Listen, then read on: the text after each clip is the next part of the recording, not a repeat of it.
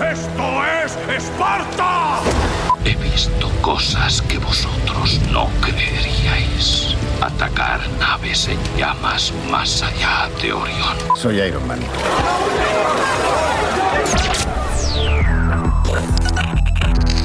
Cine, series y novedades en streaming. Ya verás. Hoy más que nunca adquiere un especial significado eso de ya verás el nombre de nuestro programa porque tenemos tanto, tanto que deciros para que luego elijáis lo que más os convenga y veréis la calidad de las producciones que se vienen en este mes de junio. Bueno, incluso la de John Wick, que luego nos lo contará la cuarta entrega que pasa a la plataforma de Prime Video, pero eso es adelantar contenido de lo que tenemos hoy aquí en este capítulo número 6. ¿Cómo estáis? Saludos de José de la Fuente. Hace calor, eso es evidente, pero espero que el programa sea una especie de jarra de agua fría en el sentido de refrescante. Sí, imaginaos que esto os lo podéis, no sé, disfrutar, lo podéis escuchar en la playa, en el campo, donde queráis, trabajando, de camino al trabajo, de vuelta del trabajo. Hay tantos sitios donde podéis disfrutar, ya verás, pero eso sí, si queréis ver lo que nosotros vamos a contaros, tenéis que estar delante de alguna pantalla o algo. En fin, Alberto González, muy buenas. Muy buenas, ¿cómo están las máquinas? Lo primero de todo. Tú estás un poco ya. Ahí en Málaga debe hacer mucho calor, ¿eh? Porque. Se me ha roto, ¿no? El- Se te está yendo el chip. Sí, sí, sí. He cortocircuitado. Sí, he sí. cortocircuitado. Has hecho un overclock ahí. Bueno, oye, ¿cómo estás? Pues muy bien, muy contento, porque es verdad que siempre lo decimos, pero es que junio viene cargadísima de novedades, viene cargadísima las plataformas de novedades, algunas muy top, como ya has adelantado, guiño guiño. Pero es Y- normal, ¿no? Quiero Claro. decir, si no es ahora, incluso en el cine, ¿no? Claro, buscan ya adecuarse un poco a los tiempos de las carteleras, de los blockbusters, de intentar competir con el sol y la playita. Así que yo creo que tenemos un programa muy divertido, muy variadito, muy picadito, como también se suele decir, porque creo que tocamos todos los palos, tanto en actualidad como en estrenos, como en recomendaciones, que también hay sorpresas y menudo debate. Sí, sí, sí. Bueno, para el debate, para todo lo que son contenidos, si queréis tener nada, una pequeña pincelada, tengo que saludar a uno de los componentes esenciales de Ya Verás, Berta F. del Castillo. Muy buenas. Muy buenas, ¿qué tal? Pues yo, muy bien. ¿Y tú? Oye, ¿estás en el pueblo? No, no. Ojalá, te imaginas, en el paraíso personal mío, Alberchito. No, no, no. De momento estoy todavía en Madrid. Oye, ¿y cuando estás en el pueblo, eh, tienes algún, no sé, cómo te refrescas allí? Hombre, la piscinita, claro que sí. Yo voy a la piscina municipal. Hay quien tiene su charquito privado, pero nosotros vamos a la piscina del pueblo. Ah, bueno, vamos a dejar de, de dar envidia a los oyentes, vamos a centrarnos un poco en lo que tenemos en los próximos minutos, que es bastante y muy cargado. Danos un pequeño vistazo de lo que vamos a disfrutar aquí en esta edición de Ya Verás, por favor, Berta. Pues vamos a hablar un poquito de Cannes, como no, está muy cerca y ha venido cargado de novedades y de, pues, avanzando qué es lo que vamos a ver en el cine y cuánto nos va a gustar, porque muchas primeras impresiones vienen de Cannes, no solo Indiana Jones, eh, pues eh, también se ha marcado este festival por el regreso, ¿no? Ha estado marcado por el regreso de Johnny Depp, eh, Pixar ha cerrado el festival con Elemental, por ejemplo. Em, pero además eh, tenemos que repasar algunos estrenos en plataformas y noticias curiosas. Y un bombazo, bueno, Hoy. eh, sí, un bombazo que no va a resultar una buena noticia para muchos bueno, usuarios de plataformas que ya terminaron disgustados cuando HBO tomó la misma decisión que ahora ha adoptado Disney y es borrar muchos de sus eh, productos de la plataforma, tanto series como documentales. Berta, gracias por estar aquí. Alberto, gracias por estar aquí. Hoy tendremos además un invitado muy especial para hablar de un tema que creo que es de lo más candente que estamos viviendo en los últimos meses. Sí, es la inteligencia artificial y eso será ya, porque comenzamos de alguna manera, ¿no? Venga, sube el volumen. Cine, series y novedades en streaming. Ya verás.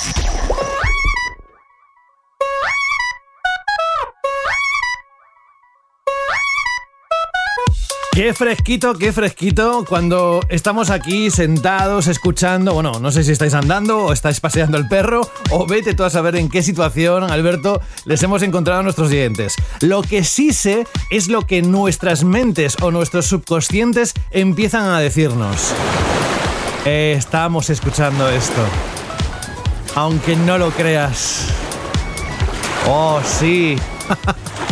bueno, pues así de refrescantes vienen las novedades que vamos a contaros en esta sección donde vais a poder conocer aquellas series, aquellas películas, es decir, las novedades de las plataformas de streaming que deberíais tener eh, presentes. Siempre decimos esto, pero es que, eh, claro, no vamos a forzaros, evidentemente. Es, oye, eh, Alberto, hay una amplia selección.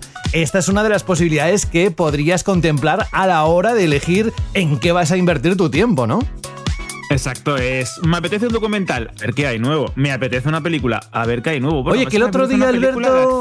tal, tal. Alberto dijo algo de Schwarzenegger y. Ostras, que no lo sabía. Pues eh, igual voy a por ello. Bueno. En cualquier caso, tenemos que decir que junio viene cargadito. Eh, mira, no me veis, eh, pero estoy haciendo el gesto. Esto queda muy boomer o no sé cómo, pero ¿cómo estaba la plaza? Abarrotada. Bueno, pues esto, sí, sí. Acabo de desbloquear. acabo de desbloquear un recuerdo de estos boomer que muchos tenemos, del 1, 2, 3. Bueno, vamos al lío. Eh, Alberto, hay muchas novedades. Lo bueno de, de la temporada de verano es que no solo en las plataformas, sino también en el cine hay grandes novedades, pero vamos a centrarnos ahora en lo que nos ocupa, que son aquellos títulos, aquellas producciones, como decía antes, que tener presentes. Exacto, y os doy un consejo, eh, sacar la libretita o coger la aplicación de notas de vuestro móvil, de vuestra tablet, porque de verdad que es uno de los meses con mayor cantidad de novedades en cualquier plataforma, porque parece que eh, los portales de streaming buscan, como bien ha dicho José, cargarse de novedades de todos los tipos, de todos los géneros, para intentar ser un poquito más atractivos y competir, obviamente, con esa playita, José, que me has puesto 200 eh, Pero ahora me quiero ir a ella. Bueno, tú en Málaga ahí la tienes cerquita. Y yo también, ¿eh? O sea, no me puedo quejar. Venga, vamos con Netflix. Y lo que decía antes. I sold myself on that stage. Ladies and gentlemen, Arnold Schwarzenegger. Thousands of people screaming. Ah, Arnold. And when you visualize something very clearly, you believe that you 100% can get there. Este hombre es un cúmulo de experiencias en la vida. Ya sabéis que no solo a través de las películas, a través de, bueno, proponerse algo y hacerlo, conseguir un cuerpo que le permitió hacer muchas producciones y que, por ejemplo, Conan, eh, le escuché el otro día que lo había grabado en España y que quería volver a hacer Conan eh, para volver a España, ¿puede ser, Alberto? Exacto, de hecho tiene un grato recuerdo porque estamos hablando de ese icono, de esa figura, de ese hombre a veces difícil, como bien has dicho, de clasificar que es Arnold Schwarzenegger. Es verdad que hace poco estrenó una serie en Netflix, eh, Fubar o Fubar, que vamos a dejar ahí. Vamos a dejar ahí. No voy a decir nada. Pasa palabra. Exactamente, es la crítica en Bandal Random. A mí no me hizo demasiada gracia. Bueno, pero bueno.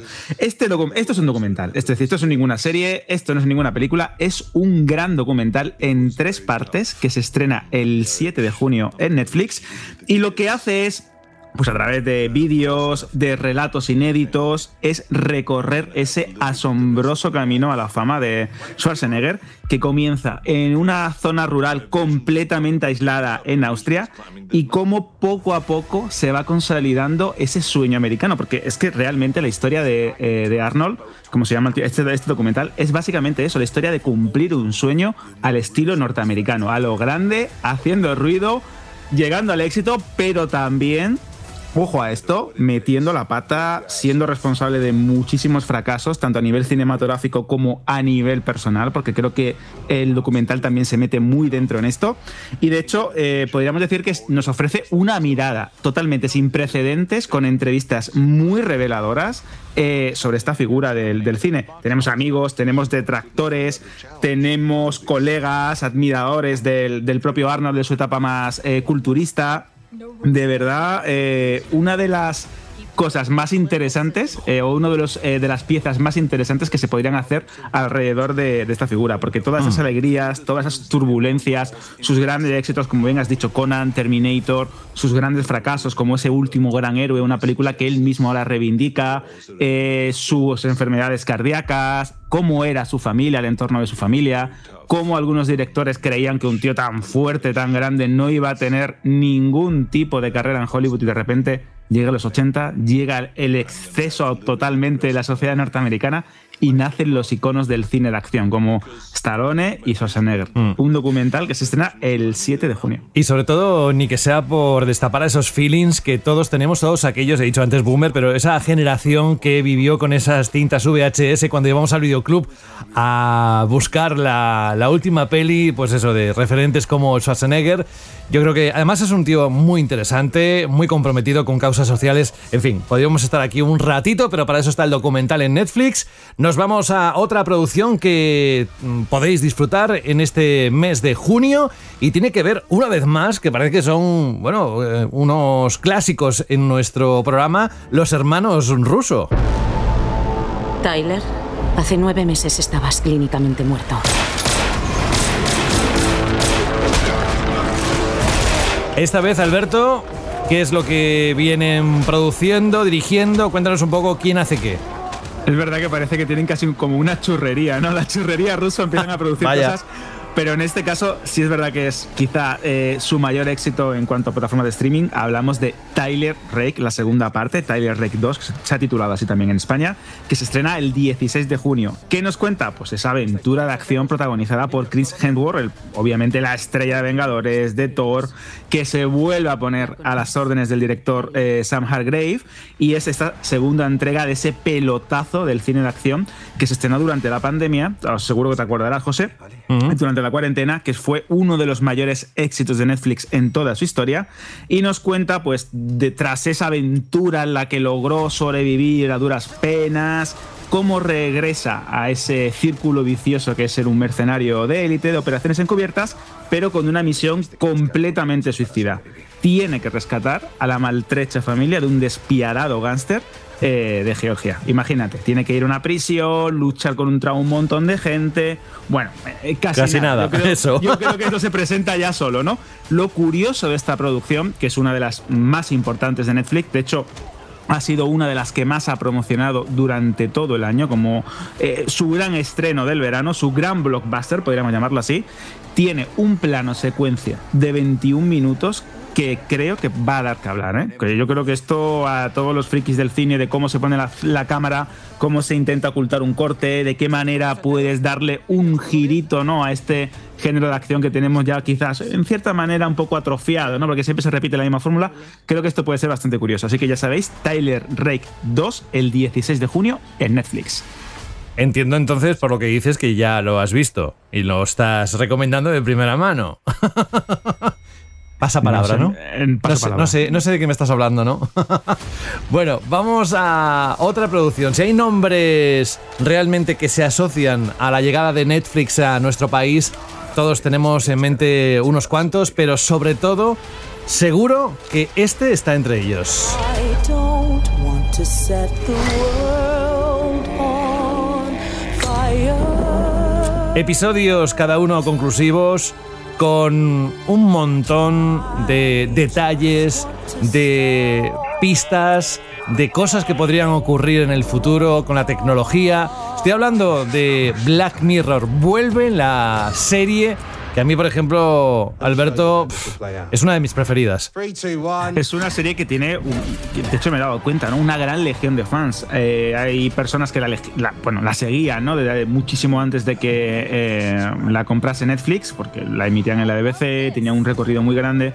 Y como bien dices, está Black Mirror, la temporada 6, se estrena el 15 eh, de junio en, en la plataforma. Y es curioso porque es verdad que la anterior tanda de episodios no llegó a convencer del todo. Había muchos críticos, muchos espectadores también que no terminaron de verla y se han tomado su tiempo, han pasado varios, varios años para esta nueva tanda de episodios. ¿Qué nos va a contar? Pues obviamente la serie de Charlie Brooker vuelve con ese terrorífico futuro que nos espera, cómo eh, la tecnología puede llevarnos por caminos totalmente inesperados y al mismo tiempo puede ser nuestra salvación, pero también nuestra perdición. Creo que es muy interesante. Y más, este y más en este, más ahora. Claro, en este momento tiempos, con ¿no? la inteligencia artificial y todo lo, todos los debates morales éticos que está suscitando, ¿no? redes sociales, eh, como un... eh, de hecho, esto, esto es muy curioso porque a veces Black Mirror daba tanto en el clavo que estábamos viendo un episodio, estábamos diciendo, bueno, esto no es ningún futuro, esta es nuestra aterradora realidad. Así que creo que es interesante volver otra vez a ver cómo, cómo el tiempo pasa y si ese tiempo también afecta a Black Mirror o es capaz de ver un poquito más allá y anticiparnos qué es lo que nos espera, que creo también eso también puede ser bastante interesante. Pero es que junio no solo trae pues Arnold Schwarzenegger, eh, Tyler Rake o, o, Black Mirror, también trae The Witcher. Porque The Witcher, con este Henry Cavill despidiéndose de su papel de Gerald de Rivia, llega el 29 de junio, pero cuidado, con los cinco primeros episodios. ¿Por qué? La tercera temporada se divide en dos. Esto es una práctica que hemos hablado un montón de veces aquí en Ya Verás. Sí. Y se vuelve, se vuelve otra vez a aplicar en esta aventura de fantasía. Así que se estrenan cinco episodios el 29 de junio y los otros restantes, que son tres, para julio. Así que bueno, esto es un poco mitad, mitad, ¿no? Ay, qué guay que vuelve, pero no del completo. Tienes que esperarte a la última tanda del 27 de julio para ver el final. Pues son propuestas difíciles de superar, ¿eh? sobre todo con regresos de grandes nombres en sagas como Black Mirror, lo que hemos contado en los últimos minutos. Pero, evidentemente, en otras plataformas está la cosa fuerte y vamos a... mm, Venga, directamente a Disney Plus. Todos escribimos nuestra historia. ¿Dónde está Richard? Quiero hablar con él. ¡Estoy aquí! Sí, señor. Ese soy yo, el mismísimo Richard Montañez. Soy el tío que ayudó a lanzar el snack más popular del mundo. ¿Estás listo? Ya te digo. Que no... ¿Qué pasa? Que pica, claro, eran los chetos picantes. Una película alrededor de esto, cuéntanos. Claro, esto, eh, el título es Flaming Hot, la historia de los chetos picantes. Esto es el título real, no me lo estoy inventando, os lo prometo, y es el primer largometraje, esto también es bastante curioso, de Eva Longoria, la famosísima Eva Longoria, que llega a Disney Plus el día 9 de junio. ¿Qué nos cuenta? Pues la historia de Montañez y de cómo este conserje latino consiguió dar con la fórmula del éxito que calto- catapultaría por completo a Chetos, la, la famosa fabricante de snacks, de patatas, que todos conocemos, Sí. en uno de los peores momentos empresariales que atravesaba. ¿Por qué? Porque las ventas habían descendido, la gente estaba cansada de los sabores de siempre y llega este hombre y dice, hay que darle un punto picante. ¿Por qué? Porque mi cultura, bla, bla, bla, ¡pum! Y de repente nacen los chetos picantes, que seguro que habréis visto en vídeos. Es verdad que aquí en España es complicado de encontrarlos, tienes que irte a las típicas tiendas de importación o encontrarte algún amigo que viaje, ¿no? Y que te traiga una bolsita, pero es, y esto no es ninguna broma, es casi un, icono cultural de la, de la comida basura, vamos a hablar, vamos a hablar de forma clara, en, en Estados Unidos. Eh, esta película ha causado una división de opiniones bastante curiosa. Hay gente que le ha encantado, que le parece una historia muy bonita, muy sencilla, la típica historia de feel good movie, ¿no? Con tintes de superación, bla, bla, bla.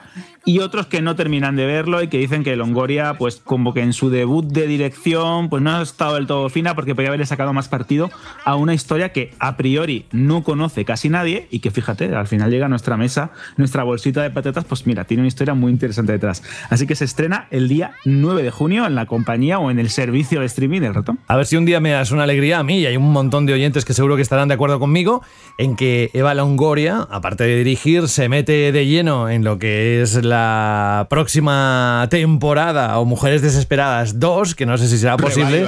Yo creo que, es, que seguro que está planeando algo, porque si ha vuelto Sexo en Nueva York, ¿quién no, No. te dice que no vuelva esto? Ojalá, porque para mí es una de las grandes series de las últimas décadas. No abandonamos la plataforma del ratón y nos vamos a otra propuesta llamada Invasión Secreta. Esto suena a Marvel, ¿eh? Furia. Desde que te fuiste. Las cosas se han puesto mucho peor. La voz inconfundible en el doblaje para el personaje de Samuel L. Jackson ya nos dice que esto tiene que ver con Nick Fury o Furia. Exactamente, hablamos del gran evento de Marvel o uno de los grandes eventos de Marvel para este año. Es la serie Disney Plus y Marvel Studios Invasión Secreta que se estrena el día 21 de junio. ¿Qué hace? Pues que nos trae de vuelta a Samuel L. Jackson, como bien has dicho, José, en su icónico papel de Nick Fury o Nick Furia, como lo queráis llamar, que tras la caída de SHIELD, esa organización que se encargaba de defender a la Tierra de un montón de amenazas internas y externas, pues acaba alertando a todos los integrantes del universo Marvel de que hay una invasión secreta. ¿De quién? De los Skrull, esta raza de alienígenas verdes capaces de ocultarse y de metamorfosearse y, y adoptar la forma de cualquier persona, cualquier héroe que os podáis i- imaginar. Es verdad que esta serie eh, se ha vendido, y esto es verdad, como un thriller, como algo diferente dentro de la, de la habitual fórmula de Marvel, que ya tenemos todos más o menos claro cómo es.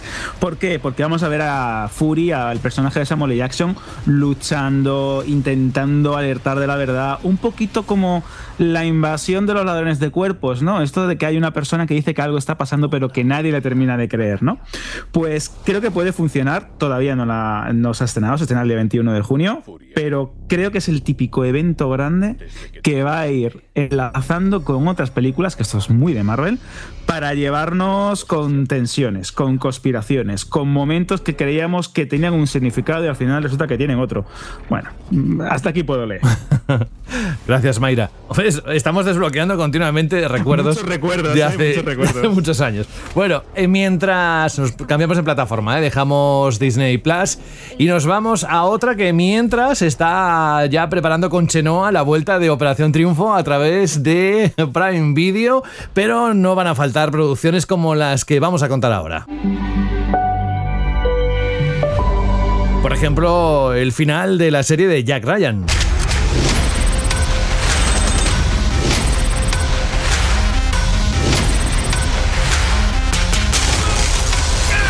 Con esto, Alberto, ¿se acaba eh, lo que es el personaje, al menos de momento, o cómo va? Claro, hablamos de la cuarta y última temporada de Jack Ryan de Tom Clancy, que durante años fue la serie estrella del servicio de streaming. Eh, se despide el 30 de junio de Prime Video, termina. Y es curioso porque es verdad que la tercera temporada no me terminó de convencer ni a mí ni a muchos y como que se han apresurado un poco en darle ya resolución, en liberar un poco a John Krasinski que durante años ha sido como la imagen de lo que podía hacer Prime Video en el tema de las series. Luego pues llegaron The Voice, Años de Poder y otras series o incluso eh, la reciente eh, Citadel, etcétera, etcétera. Pero es que Tom Clancy eh, ha alimentado durante años la plataforma. ¿Por qué? Tuvimos Sin Límites, vamos a tener un spin-off después de Jack Ryan, porque sí, esto termina, eh, el 30 de junio se estrena y hasta el 14 de julio se van a estrenar dos episodios cada viernes. ¿Qué nos cuenta esta última temporada? Pues mira, muy fácil. Tiene que enfrentarse Jack Ryan a un enemigo que ya no es que esté amenazando a Estados Unidos, sino que está dentro. Vamos a tener organizaciones de narcos. Vamos a tener conspiraciones, que eso también es muy típico ¿no? de este tipo de series. Vamos a tener escenas de acción. Y como he dicho, la puerta de entrada hacia un spin-off que la propia Prime Video anunció hace unos meses, que creo que va a darle como el girito otra vez al mundo de Tom Clancy, que ya hemos visto, por ejemplo, los videojuegos, ¿no? que es casi inagotable. Pues en el cine igual hemos tenido un montón de versiones de Jack Ryan, con Ben Affleck, con Harrison Ford, con Chris Pine incluso. Y ahora tenemos esta versión de John Krasinski, quien dice que dentro de unos años no tengamos otras. Así que ya sabéis. Adiós, Ryan. Jack Ryan, ha sido un placer, lo hemos pasado muy bien contigo, pero bueno, toca despedirse. Pues mientras, antes de que eso ocurra, disfrutaremos de esta cuarta temporada, pero no queda ahí la cosa porque en Prime Video también hay otras propuestas para el mes de junio, ¿no? Un montón. De hecho, desde el día 2 de junio tenéis disponible un peliculón de Guy Ritchie, El Pacto, que es una historia protagonizada por Jake Gyllenhaal, pues yo creo que no hace falta presentación, sobre cómo un soldado en, en Afganistán eh, acaba entablando una deuda de sangre, una deuda que tiene que pagar sí o sí con uno de sus traductores durante el despliegue norteamericano en el país de Oriente Medio. ¿Qué es lo bueno de esta película? Pues porque podemos pensar en un primer momento que Guy Ritchie es el tío de acción, un poquito mamarracha, un poquito con flema británica, pero aquí se abona al drama. Tenéis la crítica en banda random, sin spoilers, por si queréis saber un poquito más. Os la recomiendo desde el día 2 de junio. Pero es que hay más. Tenemos la tercera parte de la saga Creed, que se estrenó hace unas cuantas semanas en cine. Ese drama de boxeo de Michael B. Jordan con Jonathan Myers en esta entrega. Bueno, pues se estrenó o se estrena el día 9 de junio. Pero subo la apuesta, porque Venga. seguro que diréis, bueno, ¿qué más hay? Y si os digo John Wick, si os digo John Wick 4 con Buah, Reeves. eso son palabras mayores. Mayores. Uno de los grandes pelotazos del, del cine de acción de este, de este año, pues se estrena el día 22 de junio. De hecho, tenéis toda la saga disponible en la plataforma por si os queréis meter un maratón ahí de, de combates y de coreografías, porque creo que Las de John Wick, sí, las de John Wick en general son muy buenas. La primera, la segunda, la tercera entrega. Bueno, siempre cada uno tenemos nuestra entrega preferida. En John Wick 4 hay momentos de absoluta locura que casi pareces que estás viendo un espectáculo del Circo del Sol, pero pasado por ese realismo sucio tan bueno de esta saga en cuanto a tiroteos, coreografías, artes marciales. Es increíble. Y aparte, Keanu Reeves, ¿qué más necesitas? No, no, es una de las mejores propuestas para disfrutar de además de una de las mejores entregas de toda la saga. Bueno, no sé si te queda algo más de Prime Video, si no te recuerdo algo que aunque ya lo dijimos en el programa pasado, en el número 5, volvemos a decirlo, pero si te queda algo, adelante.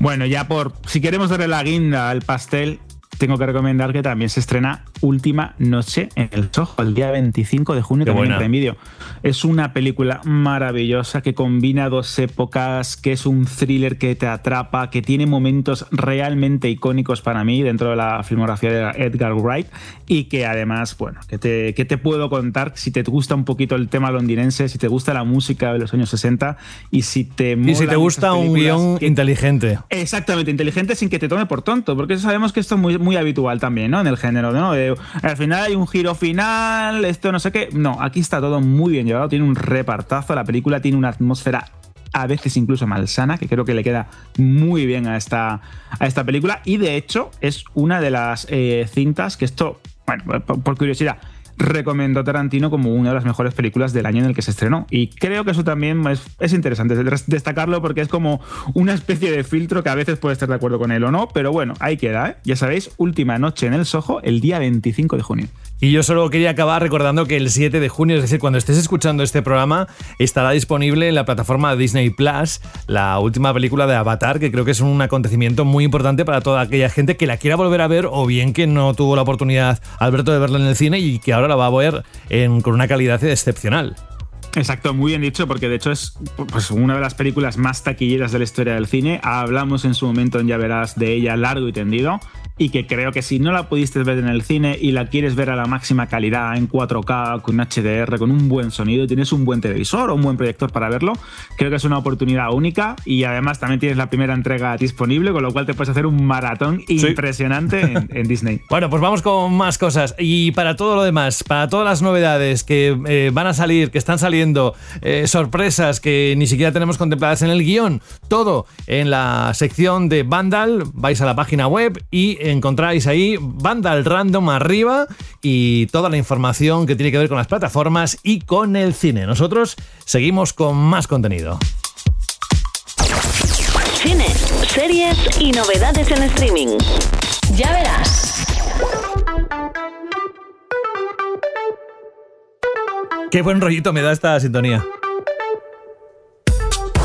Bueno, vamos a. Bueno, lo que más buen rollito me da, desde luego, Berta, es la cantidad de noticias que tenemos hoy para contar, que hay para todos los gustos, con ese Harrison Ford que le hemos visto. Bueno, es que este hombre tiene el, cielo ganado, ¿eh? tiene una paciencia con la prensa y además, no sé si tú alguna vez has visto a Harrison Ford fuera de sí, mm, como que ha perdido o que, que pierde los estribos.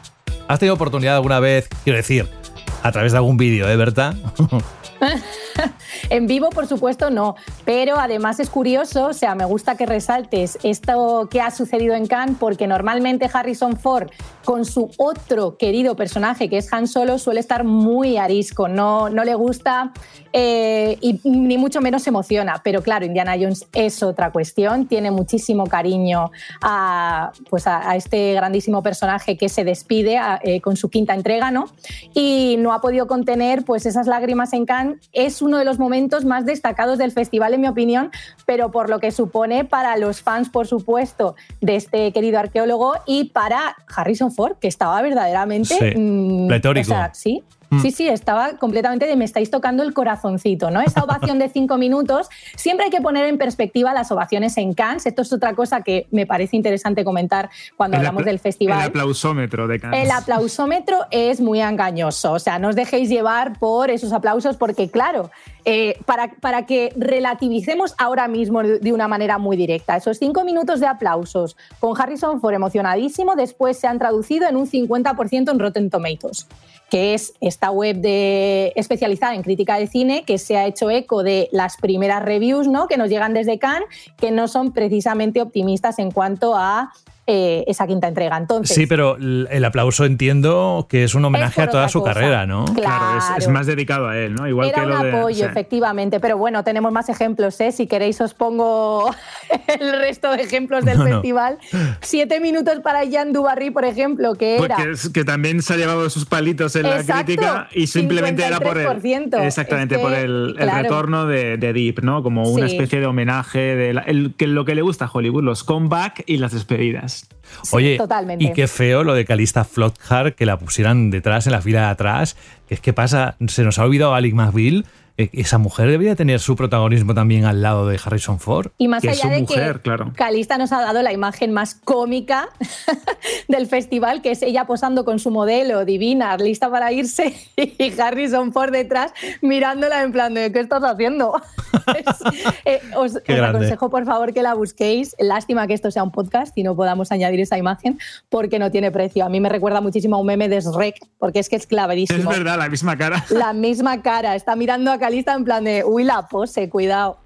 Bueno, eh, Berta, Alberto, me encanta esta dupla, pero por el nombre, a la hora de llamaros. Pero hay muchas más novedades, algunas buenas, otras no tan buenas, así que vamos a empezar, si os parece, por la gran purga de Disney Plus, que también es un poco lo que nos comentabas hace un momento, ¿no, Berta? Sí, de repente Disney ha decidido que se va a unir a la decisión que tomase HBO Max, ahora Max, de, eh, pues básicamente es una cuestión económica, quieren ahorrarse lo que significa mantener ciertas series o ciertos documentales en la plataforma, entonces deciden retirarlos definitivamente. ¿Esto qué ha supuesto para Disney Plus? Pues que se elimina Willow, por ejemplo, que es esa serie que continúa la película tan querida, ¿no? Y que sigue esa ola de nostalgia, pero muchas más se han visto afectadas. Dollface se va, el Mister, la misteriosa sociedad Benedict también se cae, Diario una futura presidenta, en fin, la lista es larguísima y el motivo principal el que comentábamos, económico. ¿Cuánto se ahorra o cuánto amortiza, por decirlo de una forma más concreta, eh, Disney con esta decisión? Pues eh, los datos de Hollywood Reporter, por ejemplo, uno de los medios norteamericanos más destacados, arrojan un, eh, pues 1,5 mil millones es lo que es el motivo, ¿no? De motivos ha tenido Disney para retirar estos, estas series y estos documentales de la plataforma. Increíble. Sí, la verdad es que es una decisión muy controvertida que nos lleva de nuevo al tema de hasta qué punto una plataforma de streaming puede mantener eh, sus contenidos o puede mantener eh, sus películas, series de cara al futuro y a la preservación de los mismos, ¿no? De cara al cuidado de los mismos. Esto es curioso porque, claro, HBO Max lo hizo eh, el año pasado con esa polémica fusión con Warner Bros. de Discovery, con todo ese jaleo que hubo con la famosa Batgirl y la cancelación de la película antes del estreno, etcétera, etcétera. Y ahora tenemos lo mismo, pero en la casa del ratón. Eh, esto, como bien ha dicho Berta, Bob Iger lo defendió en los de cara a los accionistas y a los ejecutivos de la empresa como una manera de aligerar costes, de aligerar servidores, de no tener que estar renovando derechos, porque esa es otra que entra ahí también. El tema de los derechos, el tema de eh, licencias, es un galimatías técnico, pero que al final acaban pagando los usuarios. Y es curioso el caso de Willow, porque fue uno de los grandes, grandes, grandes, con mayúsculas, estrenos del año pasado dentro de la plataforma de Disney Plus y vimos que ni la serie merecía la pena, porque a mí me pareció bastante, bastante floja, y aparte tampoco llegó a convencer al, público. ¿Qué es lo que ocurre? Pues que parece también un poco como mm, una especie de marcha atrás, ¿no? No nos gusta la serie, pues bueno, pues venga, está fuera. En los documentales de Jeff Goldblum, ah, pues también, pues venga, a tomar por saco. Y da, mucho miedo. Y como ha adelantado también José, eh, nos hace o nos pone en valor el tema de la copia física y el tema de tu película en formato físico, ya sea en Blu-ray, en DVD, en el formato que hayas elegido. Porque estamos viendo que pagar una suscripción, que esto ya lo sabe, esto ya se tendría que saber, pero lo remarco, pagar una suscripción no te hace poseedor de nada, simplemente te da acceso, te da derecho a utilizar o a alquilar, si lo quieres llamar así, ese catálogo que tiene la plataforma en cuestión en, disponible. Así que bueno, yo creo que esto de las grandes purgas, de los grandes borrados de contenido, lo vamos a ver mucho en el futuro, ya no solo en Disney o en HBO, sino en otras plataformas, porque el contenido se sigue produciendo hay que darle salida a lo nuevo y lo viejo, en este caso, a no ser que sean grandes títulos de catálogo o grandes nombres de catálogo, lo van a ir eliminando, lo van a ir filtrando. Así que si quieres ver algo, ¿qué es lo que ocurre? Pues que te encuentras en la situación de que muchas veces, si no lo ves en el momento, es muy probable que cuando pasen unos meses ya no esté disponible. Esto nos recuerda, Alberto, que las plataformas al final se asemejan más a la tele de lo que muchos quieren admitir. Me hace mucha gracia. Porque cada vez que surge una novedad en plataforma, plataforma que da un pasito más hacia lo que es la televisión eh, más tradicional, por decirlo de alguna forma, todo el mundo dice, ay, ay, eh, no, no, como que remarca la diferencia. No hay tanta diferencia. Esto es otro pasito más a somos la tele. ¿Qué pasa con la tele? Que cuando te miden una cosa, si no lo ves, lo mismo si tienes suerte, tienes lo de los últimos siete días, ¿no? Esta herramienta, pero luego, eh, chao.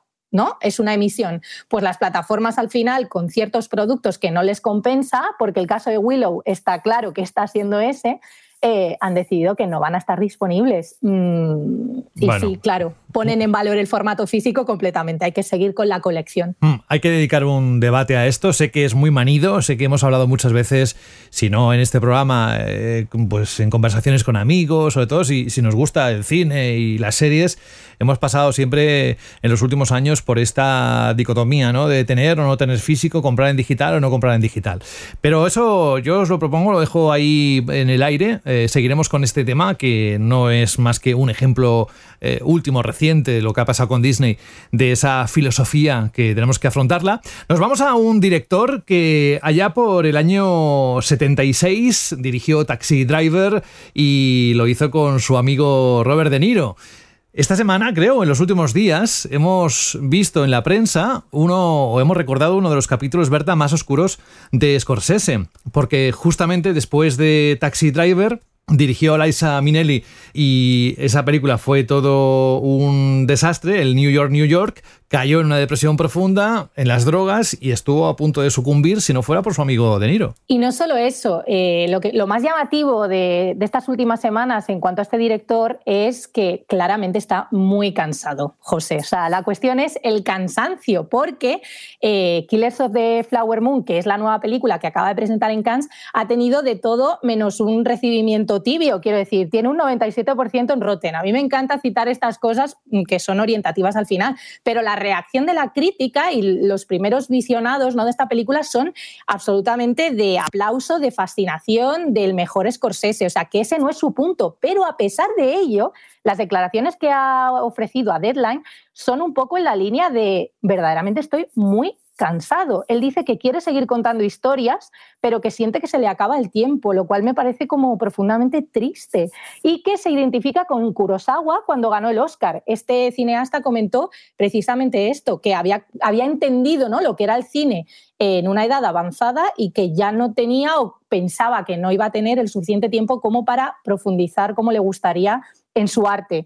Eh, me parece increíble, sobre todo pues después de que haya gustado tantísimo esta nueva propuesta de nuevo protagonizada por Leonardo DiCaprio. Sí, además es bastante curioso que, comentemos estos momentos tan oscuros ¿no? de la vida de Scorsese, cómo ya se está viendo que se le acaba el tiempo, porque al mismo tiempo, eh, a los pocos días del estreno de su última película para, para Apple TV Plus, que es eh, Killers of the Flower Moon, que se estrena en Apple TV Plus y además tendrá un estreno en cines, es que se reunió con el Papa Francisco y esto que estaba diciendo de que no le iba a dar tiempo a hacer otra película, bueno, pues con el Papa Francisco confirmó que su siguiente película, casi con total seguridad, será una película sobre Jesús. Y es la segunda que hace después de la última tentación de Cristo. Así que yo creo que se puede liar bastante. Scorsese es yo creo que incluso descansando tiene ganas de hacer cine, tiene ganas de contar historias, pero sí es cierto que ya contempla la vida de otra manera, contempla el horizonte de otra forma y por favor que nos dure muchos años porque su talento está eh, fuera de toda duda. Pero precisamente eso que comentas, Alberto, demuestra el punto en el que está, ¿no? Si quiere explorar la religión Claro, A siempre ver, ha sido muy religioso, siempre ha sido una persona ha sido muy especial. cierto. Exacto, porque Silencio, sin ir más lejos, es una oda al- a, ser estoico en tiempos difíciles, eh, en este caso con los jesuitas en Japón y cómo los, los asesinaban, los perseguían. Y La Última Tentación de Cristo, pese a que en su momento fue una película muy polémica, muy vilipendiada, muy atacada, se ha ido confirmando ¿no? con el paso del tiempo como una verdadera joya a la hora de ver desde otra manera, de una manera más carnal, si lo queremos llamar así, la figura de Jesucristo. Y es curioso también porque en todas sus películas, de una manera u otra, está la religión presente, ya sea como tema, ya sea como parte de un personaje o como elemento aglutinador de, la propia historia en sí.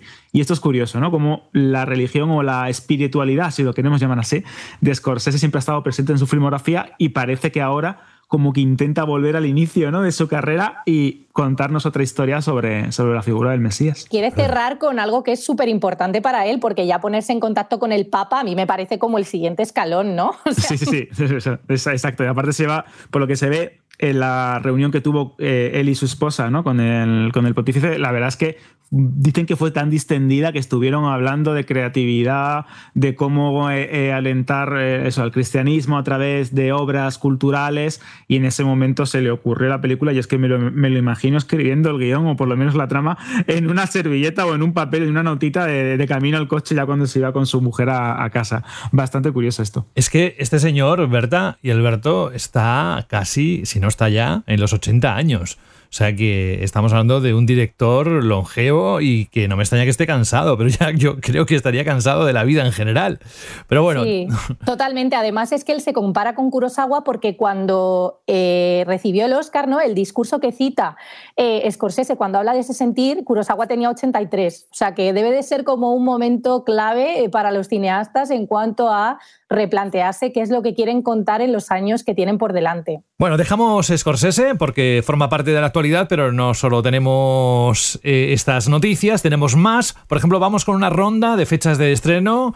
que nos cuentas, Berta? Vamos allá. Si os parece, empezamos con The Bear, que, que vuelve el 22 de junio en Estados Unidos. No sabemos todavía eh, fecha en España, pero desde luego estoy segura que hay muchos fans que estarán encantados de volver a esas cocinas que tanta tensión transmiten, aunque sean con esos episodios cortitos.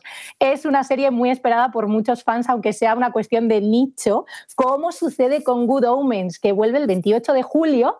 Y eh, el tema llamativo a este respecto, eh, aquí sí es fecha también para España, ¿vale? El tema que, a mí me gustaría destacar en esta línea es que el co-creador Neil Gaiman está súper volcado con la huelga de guionistas y por esto quizá nos perdemos una promo así mm, Muy llamativa. especial, muy llamativa, sí. Exacto, me da pena, me da mucha pena porque Good Omens necesita esa promo, vamos a ser sinceros, a lo mejor no es tan grande como para que simplemente mencionando que vuelve el 28 de julio, pues todos vayamos allá a verla, sí que necesita esa promo, pero Neil Gaiman está súper decidido a apoyar la huelga de guionistas eh, desde todos los ángulos posibles, porque es cierto que mientras algunas plataformas o algunos estudios intentan marcar los perfiles, ¿no? Y a lo mejor hay guionistas que pues consideran que con no escribir guion ya están apoyando la huelga, pero otros creadores se niegan a hacer nada más, que por eso ha sucedido eh, pues uno de los puntos más llamativos de, este, de esta situación de fricción, que es que HBO ha decidido acabar con el overall deal que tenía con David Simon, por ejemplo, porque el creador de The Wire ha dicho, no, no, no, yo no voy a trabajar en nada mientras estemos negociando esa mejora de condiciones para los guionistas.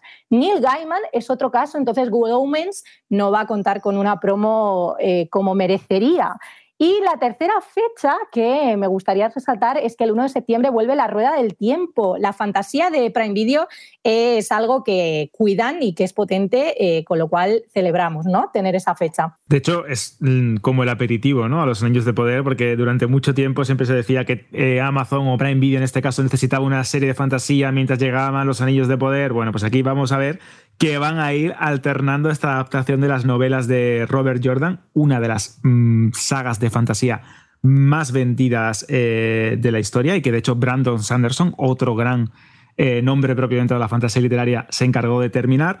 Y es curioso porque tenemos ya las primeras imágenes, lo tenéis en, en banda, al random, y funcionó muy bien. Fue una de las series de mayor éxito de la plataforma. Esta segunda temporada pretende elevar aún más el listón, llevar eh, esta historia de mujeres que manejan la magia, de dragones renacidos, de mundos de fantasía a nuevos públicos y, como he dicho, servir como entremés, ¿no? Como de pequeño aperitivo a lo que se viene el año que viene si todo va bien con los años de poder, con la segunda temporada. Y os recuerdo que sí, es la segunda temporada de la Rueda del Tiempo, pero es que ya ha renovado también por una tercera. Amazon va siempre a lo grande, ellos no, no pierden el tiempo.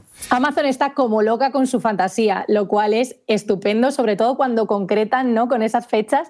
Quiero añadir, Alberto, y sé que me vas a entender a este respecto, y ojalá mi comentario se caduque muy rápido, ¿no? Y a lo mejor cuando llegue este podcast a las ondas, súper rápido, ya eh, tengamos una fecha. Pero ¿qué está pasando con Ahsoka? Yo quiero saber qué está pasando con qué. Tensión, qué, tensión, ¿Qué está ¿no? pasando con Ahsoka? ¿Cómo es posible esto? ¿Por qué han empezado con su promo? ¿Por qué tenemos ya uno Portadas de los. de revistas, Claro, eh, de todo. Pero no de cualquier revista, de Empire. De Empire, y sin fecha, muy curioso. Y sin fecha, solo tenemos agosto, pero, pero por favor, por favor, desde aquí un llamamiento. Disney Plus, necesitamos ya que confirméis cuándo llega la próxima serie de Star Wars. Filoni, si estás aquí, eh, manifiéstate, ¿no? Filoni, te queremos, pon fecha. No, o le decimos, oye Disney, ¿por qué estás siendo tan masoca con la serie Ahsoka? Era un chiste Bueno, muy fácil, bueno, me podéis bueno. despedir cuando queráis, solo tenéis que apretar el botón eyector y salgo directamente por el asiento del copiloto. Bueno, vamos a otro tema, porque evidentemente estamos hablando de series, de películas que queremos disfrutar en las plataformas de streaming, que tienen una calidad, a ver, entre ellas, eh, vamos a decir que todas tienen un mínimo de calidad, pero hay algunas que se lleven muy bien, con un 4K, un HDR, antes lo decíamos, eh, lo hablábamos fuera de micro, mm, lo bien que se ve algunas plataformas. Pues vamos a una iniciativa muy curiosa que creo que solo está en Estados Unidos, ahora nos lo va a contar todo Alberto, y es que el mismo creador, el que fundó la empresa de Pluto TV, ha puesto en marcha la siguiente acción y es regalar 500.000 televisores de 55 pulgadas 4K a todos aquellos que se inscriban, pero tienen que cumplir una condición. Cuéntanos, Alberto. Claro, aquí esto, es lo curioso. Imaginad que os regalan un televisor 4K HDR con una barra de sonido impresionante de 55 pulgadas de forma completamente gratuita. Pero os ponen una, una condición. Tenéis que tragaros toda la publicidad que os podráis imaginar. Y dices, bueno, Alberto, esto ya pasa, ¿no? Con la tele tradicional o incluso en algunas plataformas también, ¿no? Con estas suscripciones que hay ahora con anuncios, ¿vale? Pero es que no hablamos de un pequeño spot o de un anuncio antes o después de ver un contenido. No, hablamos de que este televisión, este televisor tiene doble pantalla. Tiene una pantalla de 55 pulgadas de buena calidad con un buen panel eh, de eje central del entretenimiento, pero abajo tiene como una mini tablecita o como una mini pantalla donde vamos a estar viendo eh, widgets, información, anuncios constantemente y eso no lo podemos eh, apagar. Es una opción que cada vez, y seguro que seguís el mundo de la tecnología, es, cada vez más habitual. Hay dispositivos de Alexa, dispositivos de Google Nest o como se llame ahora, porque va cambiando mucho los dispositivos de Google, que tienen pantallas y siempre muestran información o muestran publicidad constantemente a cambio de un menor de precio de venta al público. Pero claro, esto de un televisor pues 4K, con HDR, con una barra de sonido, con una cámara web para videollamadas, con un buen micrófono, Claro, técnicamente es una pantalla muy interesante, pero ¿a qué precio? Bueno, pues esta marca que es Teli, que es como bien has dicho José, propiedad del fundador de Pluto TV, tiene esta idea. ¿Por qué venden esto? ¿O por qué? ¿O por qué interesa?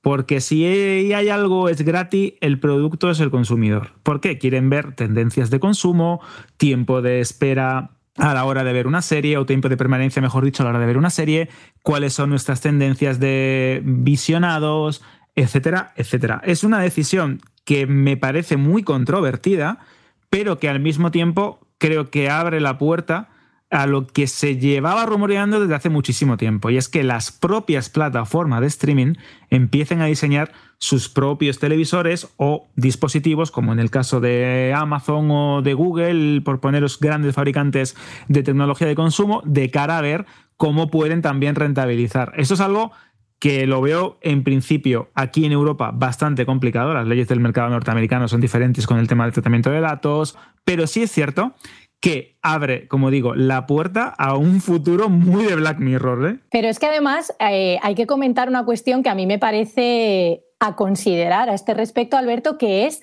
¿por qué están interesados en saber eh, muchos más patrones de consumo de los usuarios de plataformas? ¿Por qué? Pues porque uno de los vacíos más grandes que hay ahora mismo en este nuevo paradigma del éxito del streaming es que no hay mediciones de audiencias verdaderamente sólidos y fiables, bueno, más allá de las cifras, que también da para comentar mucho este tema, que nos lanzan cada una de ellas. Bueno, el caso de Prime Video es para, para, bueno, vamos a ver, Netflix ha sido opaca siempre.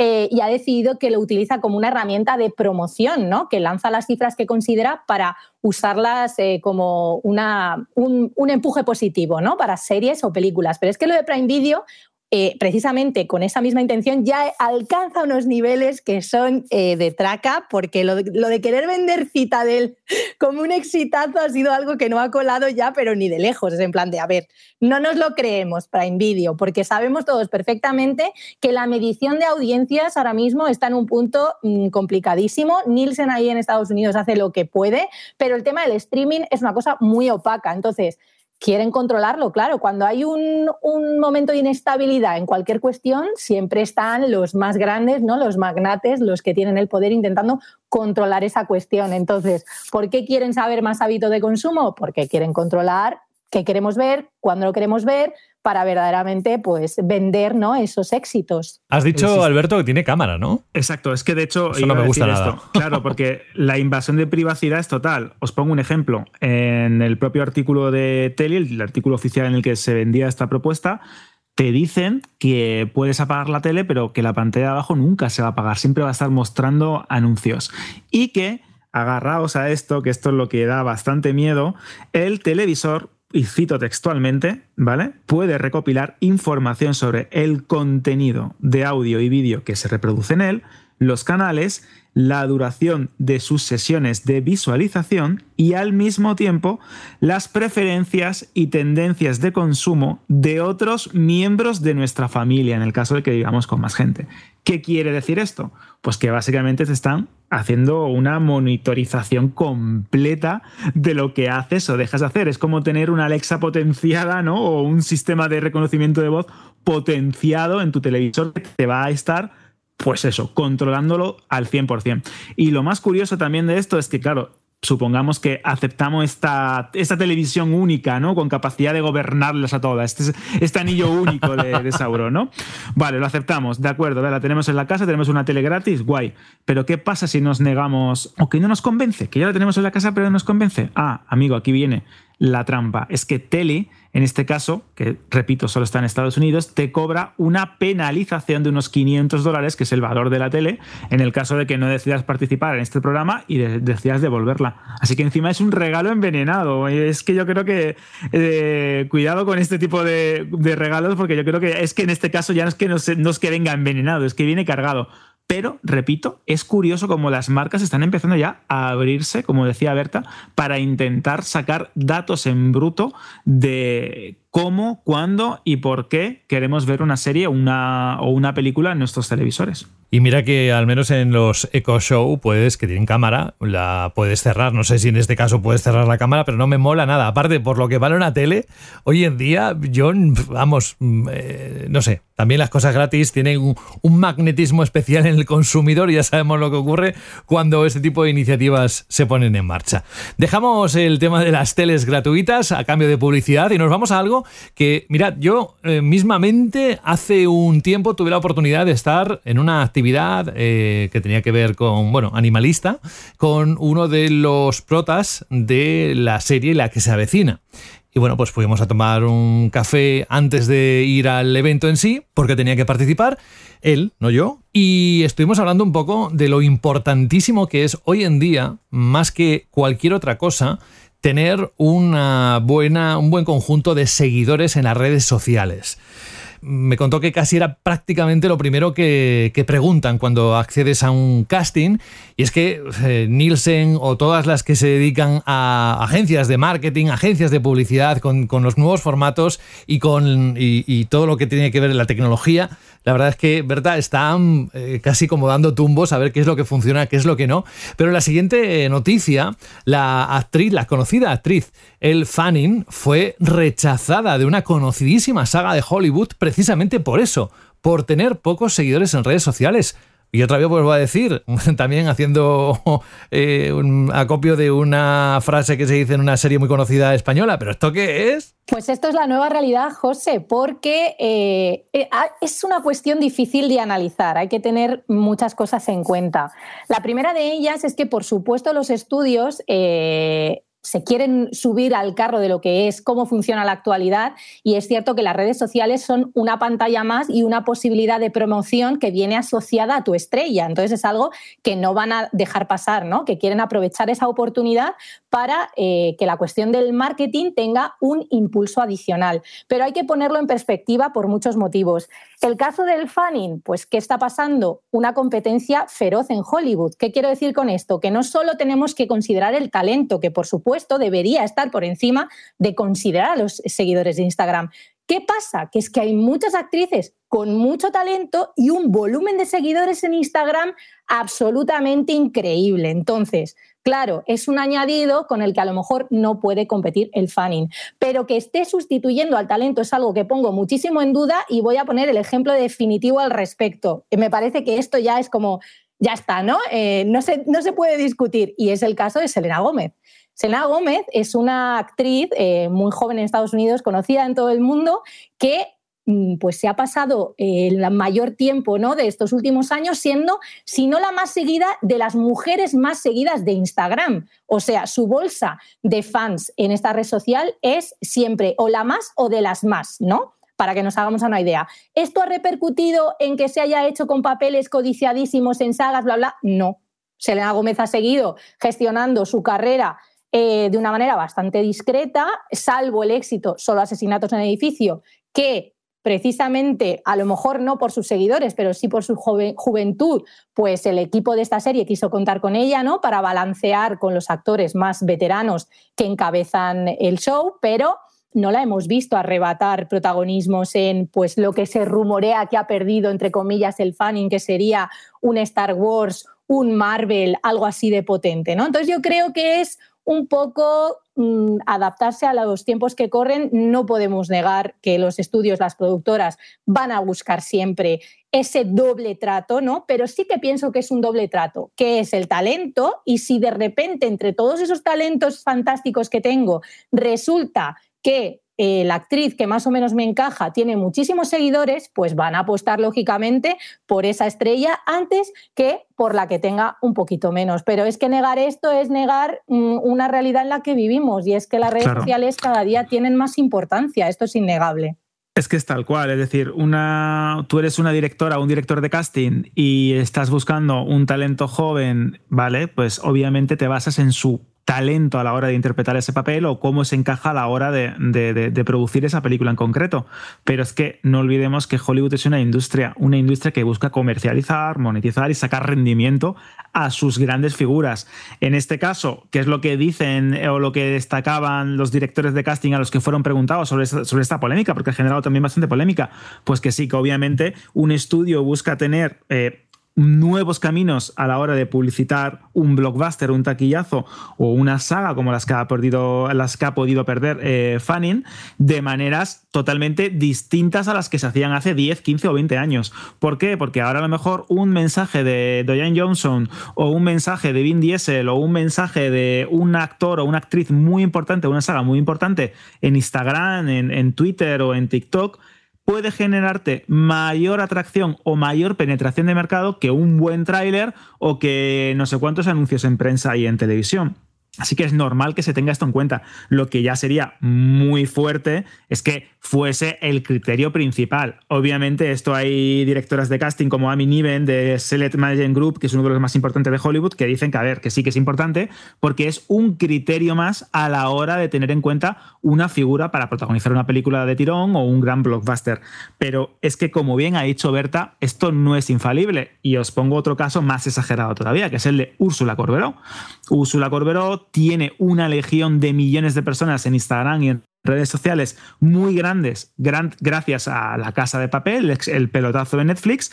Y claro, ¿qué es lo que pasó? Paramount se fijó en ella y dice, mira, si cogemos a Úrsula Corberó, la ponemos en una película de acción como Snake Eyes, que es un spin-off de G. Joe, que es una saga que haya funcionado bien en taquilla, y le damos un girito, la convertimos en villana, ¡buah! Pues aquí tenemos un caldo de cultivo ideal para conseguir ese éxito comercial que necesitábamos para revivir la saga. ¿Qué es lo que ocurrió? Que fue un fracaso. La película no funcionó, no le gustó a nadie, no terminó de convencer a nadie y ese supuesto atractivo de millones de personas me van a comprar la película, me van a comprar una entrada para poder ver eh, a Ursula Corberó, no siempre funciona. Así que también hay que decir que sí, que es verdad que es un criterio, pero que como bien ha explicado Berta y como también nos están diciendo desde fuentes muy internas de la industria de Hollywood, mm, tampoco es un arma, un arma infalible. También la propia estrella, Alberto, tiene que saber que ciertas cosas se, se, ponen en perspectiva, ¿no? O que debería usarse el tema de los seguidores de Instagram con cabeza, por decirlo de una forma común, ¿no? Y plana. Y yo creo que ahí está el tema. A lo mejor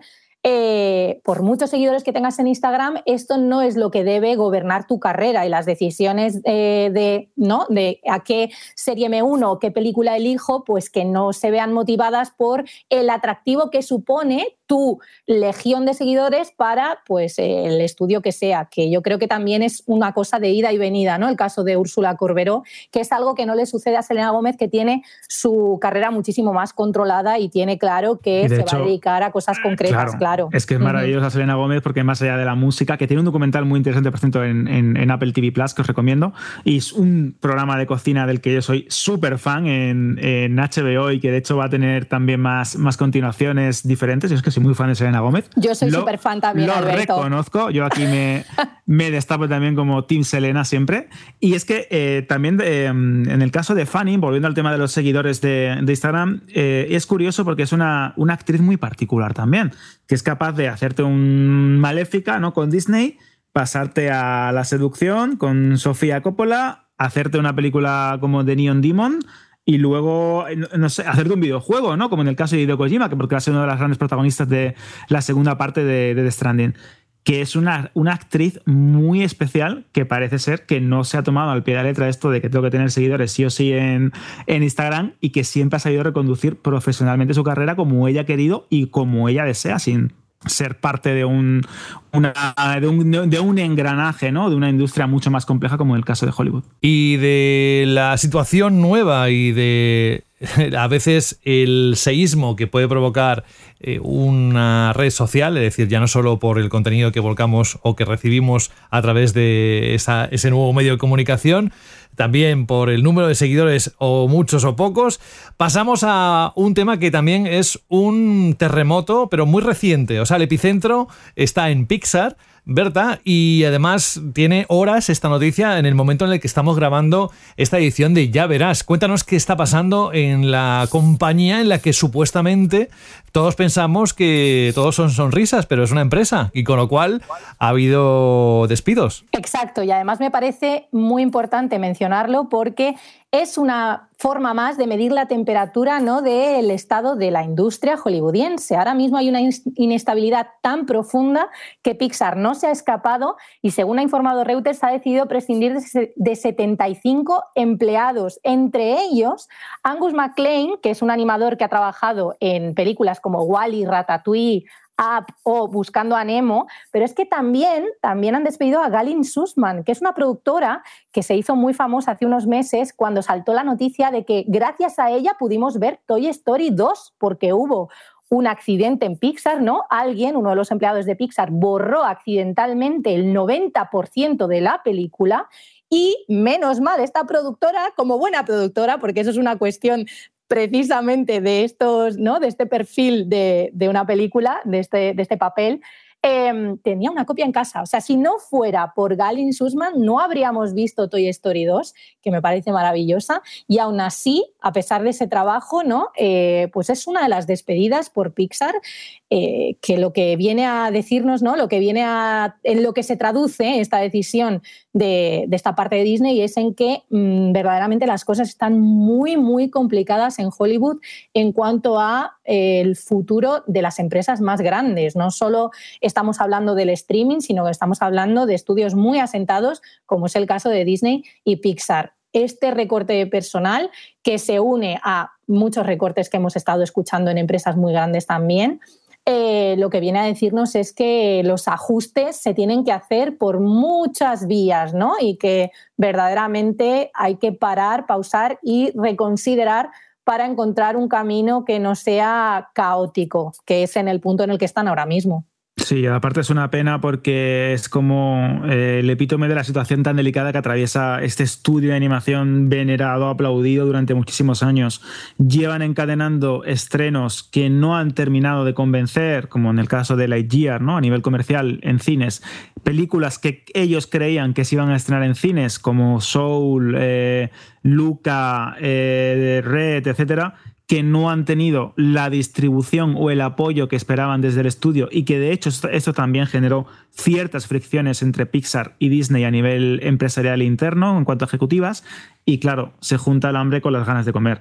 Estamos viendo que Disney, la propia empresa matriz, está haciendo una reestructuración con miles y miles de empleados que están perdiendo su trabajo. Eso también lo ha hecho eh, Amazon en sus, divisiones de streaming, como en Twitch, que también ha sufrido despedidos. Eh, Microsoft, Meta, todas las grandes corporaciones y compañías parece que están, como, como bien ha dicho Berta, tapeando el temporal, haciendo que al final paguen los patos eh, los empleados. Y en el caso de Pixar es cierto que la situación parece que a corto plazo tampoco va a ser demasiado buena, porque la propia Elemental, que es otra gran baza que tenía el estudio, no ha terminado de convencer, ¿verdad, Berta? Por ahí va a tirar precisamente Alberto. Un 64% tienen Rotten Tomatoes después de su paso por Cannes. Cerró el Festival de Cannes y la acogida no ha sido demasiado cálida. Hubo un pico de entusiasmo al principio, como suele pasar en redes sociales, con mucha emotividad y demás, pero esto no se ha traducido, ¿no? Este entusiasmo no se ha llevado a las primeras reviews que no son demasiado optimistas, con lo cual pues eh, vemos un poquito la visión general ¿no? del, momento que está viviendo Pixar, que encima tiene que hacer frente al éxito de una animación radicalmente distinta, tanto en estilo como en ritmo, como en tono, como es el caso de eh, Spider-Man. ¿no? La, segunda entrega de Spider-Man y su multiverso está arrasando absolutamente y es un rollo completamente distinto a Pixar que se está traduciendo en ponerse de moda en, otros, en otras producciones de animación. Entonces, eh, a lo mejor estamos hablando no solo de una crisis económica, sino creativa, que esto es algo... Totalmente, un cambio de ciclo, podríamos llamarlo, si, lo queremos, si lo queremos llamar así. De hecho, es que la propia Pixar, cuando se estrenó la película original de, Spider-Man eh, cruzando el multiverso, la, original, la de un nuevo universo, la primera, el 2018, si no me equivoco, ya dejaron claro, y cito textualmente, estamos jodidos, como diciendo, aquí hay otros nuevos actores, aquí hay otros, otros nuevos estudios que son capaces de producir cine de animación de calidad cine de animación visualmente atractivo y la hegemonía que teníamos hace 10, 15 o 20 años ya no existe. Ya hay nuevos cambios en el, en el panorama de, Hollywood. Vamos a ver cómo Pixar sobrevive a esto y si tampoco le sale bien, pues bueno, ya sabes es cómo funciona esto, que pueden decir Toy Story 5, que ya lo han dicho, eh, buscando a Nemo 3 o lo, que, o lo que haga falta, que también es una baza que pueden jugar en un momento de, de desesperación y teniendo en cuenta la secuelitis que atraviesa la industria, no me extrañaría que lo viésemos a, a corto plazo. Y del revés 2 ya está confirmada, así que vete a saber. Entonces tenemos que decir, es como empezaba el Señor de los Anillos, el mundo está cambiando, ¿no? Una cosa bueno, vamos a. No, hacemos broma con los despidos, ni mucho menos. ¿eh? Es que eh, este tipo de situaciones empiezan a ser más normales de lo que nos gustaría. Y, lo cierto es que espero que ni Pixar ni ninguna otra empresa eh, tenga que llegar al punto de tener que cerrar un ciclo a lo bestia y cerrar la empresa, ni mucho menos, sobre todo una empresa que nos ha dado tantos momentos tan buenos en los últimos años. Vamos a algo curioso y si queréis anecdótico. El actor Josh Dushmel que para quien seguro que le conocéis todos, ¿eh? pero para referenciaros rápido es el actor de Las Vegas, em, entre otras producciones, y que se ha hecho, que se está haciendo un búnker que dice que eh, la civilización está al borde del colapso. Espero que no sea verdad por el calor que va a venir, que ya ahí estamos muy cerca de los 25, entre 25 y 30 grados, incluso más, dependiendo de la zona de España, pero espero que no sea por el calor y ese tipo de cosas. Pero este hombre se está haciendo ese búnker, preparado por lo que pueda ocurrir, dice, como Elon Musk, que, que yo también quiero el mío. Sí, precisamente en esa línea, eh, este actor que recientemente ha estrenado en Prime Video, no sé si habrá muchos espectadores que se hayan acercado, ¿no? Le hayan querido dar al play, pero recientemente eh, se puso a disposición de los usuarios de esta plataforma una película romántica con Jennifer López, una boda explosiva. Pues el protagonista, ¿no? El galán de esta, de esta película romántica, está convencido de que el apocalipsis está aquí, a la vuelta de la esquina, y entonces, pues ha decidido eh, exactamente lo que estabas comentando, José, construirse un búnker. O sea, se une ¿no? a esta tendencia que está bastante de moda en Estados Unidos y os diré, en España también hay, eh, se está Preparacionistas, sí, ya Preparacionistas, efectivamente, sí. Eh, pues nada, ¿qué consiste ¿no? el, ser preparacionista? Pues en el eh, construirse un búnker, no, pero ah, quizá no, esto no es accesible para todos, ¿no? Pero es en esta manera de pensar que te empuja a intentar ser autosuficiente en la medida de lo posible. En el caso de este actor que tiene muchísimo presupuesto, pues claro, esto se traduce en un búnker que sea completamente independiente del resto de la humanidad. Es decir, que él se ha construido sus pozos, que tiene, eh, que está aprendiendo a cultivar cuenta, porque claro, para sobrevivir por sí mismo, pues eh, los básicos los tienes que gestionar tú, etcétera, etcétera. En este punto estamos. Sí, la verdad es que es bastante personaje porque la entrevista no tiene desperdicio, la, entrevista que hizo con Inverse, porque aparte de tener pozos, de confirmar que estaba intentando aprender a cultivar la tierra, de contarnos incluso cómo llegó a construir y preparar las letrinas y el sistema de, tuberías ¿no? de este propio búnker, mm, deja claro que también está aprendiendo a cazar, que dice que él se considera un defensor de los derechos de los animales, pero que quiere saber eh, cazar por si algún día la, situación pues, se va a tomar por saco y hay un apocalipsis que puede ser de cualquier tipo. Él no te dice ni si apocalipsis de pandemia, ni si meteoritos, ni si colapso, ¿no?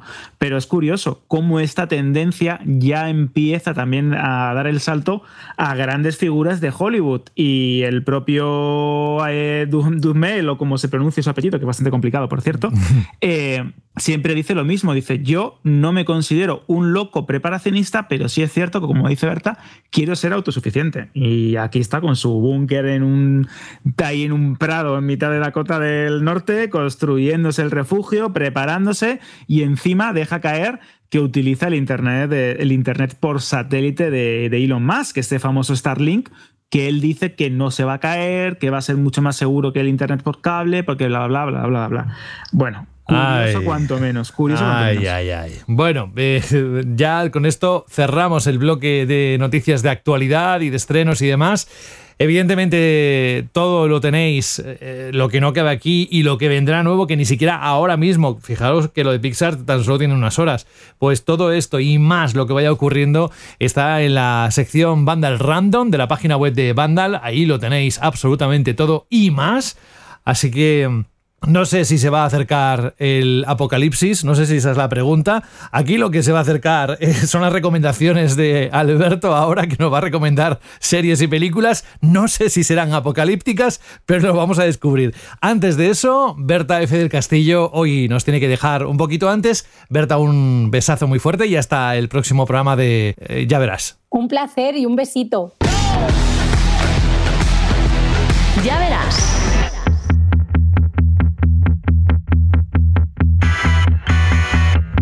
¿Preparados? ¿Preparadas? Aquí es cuando quizás de todo el programa, cuando más tendríais que subir el volumen, porque vienen las recomendaciones de Alberto.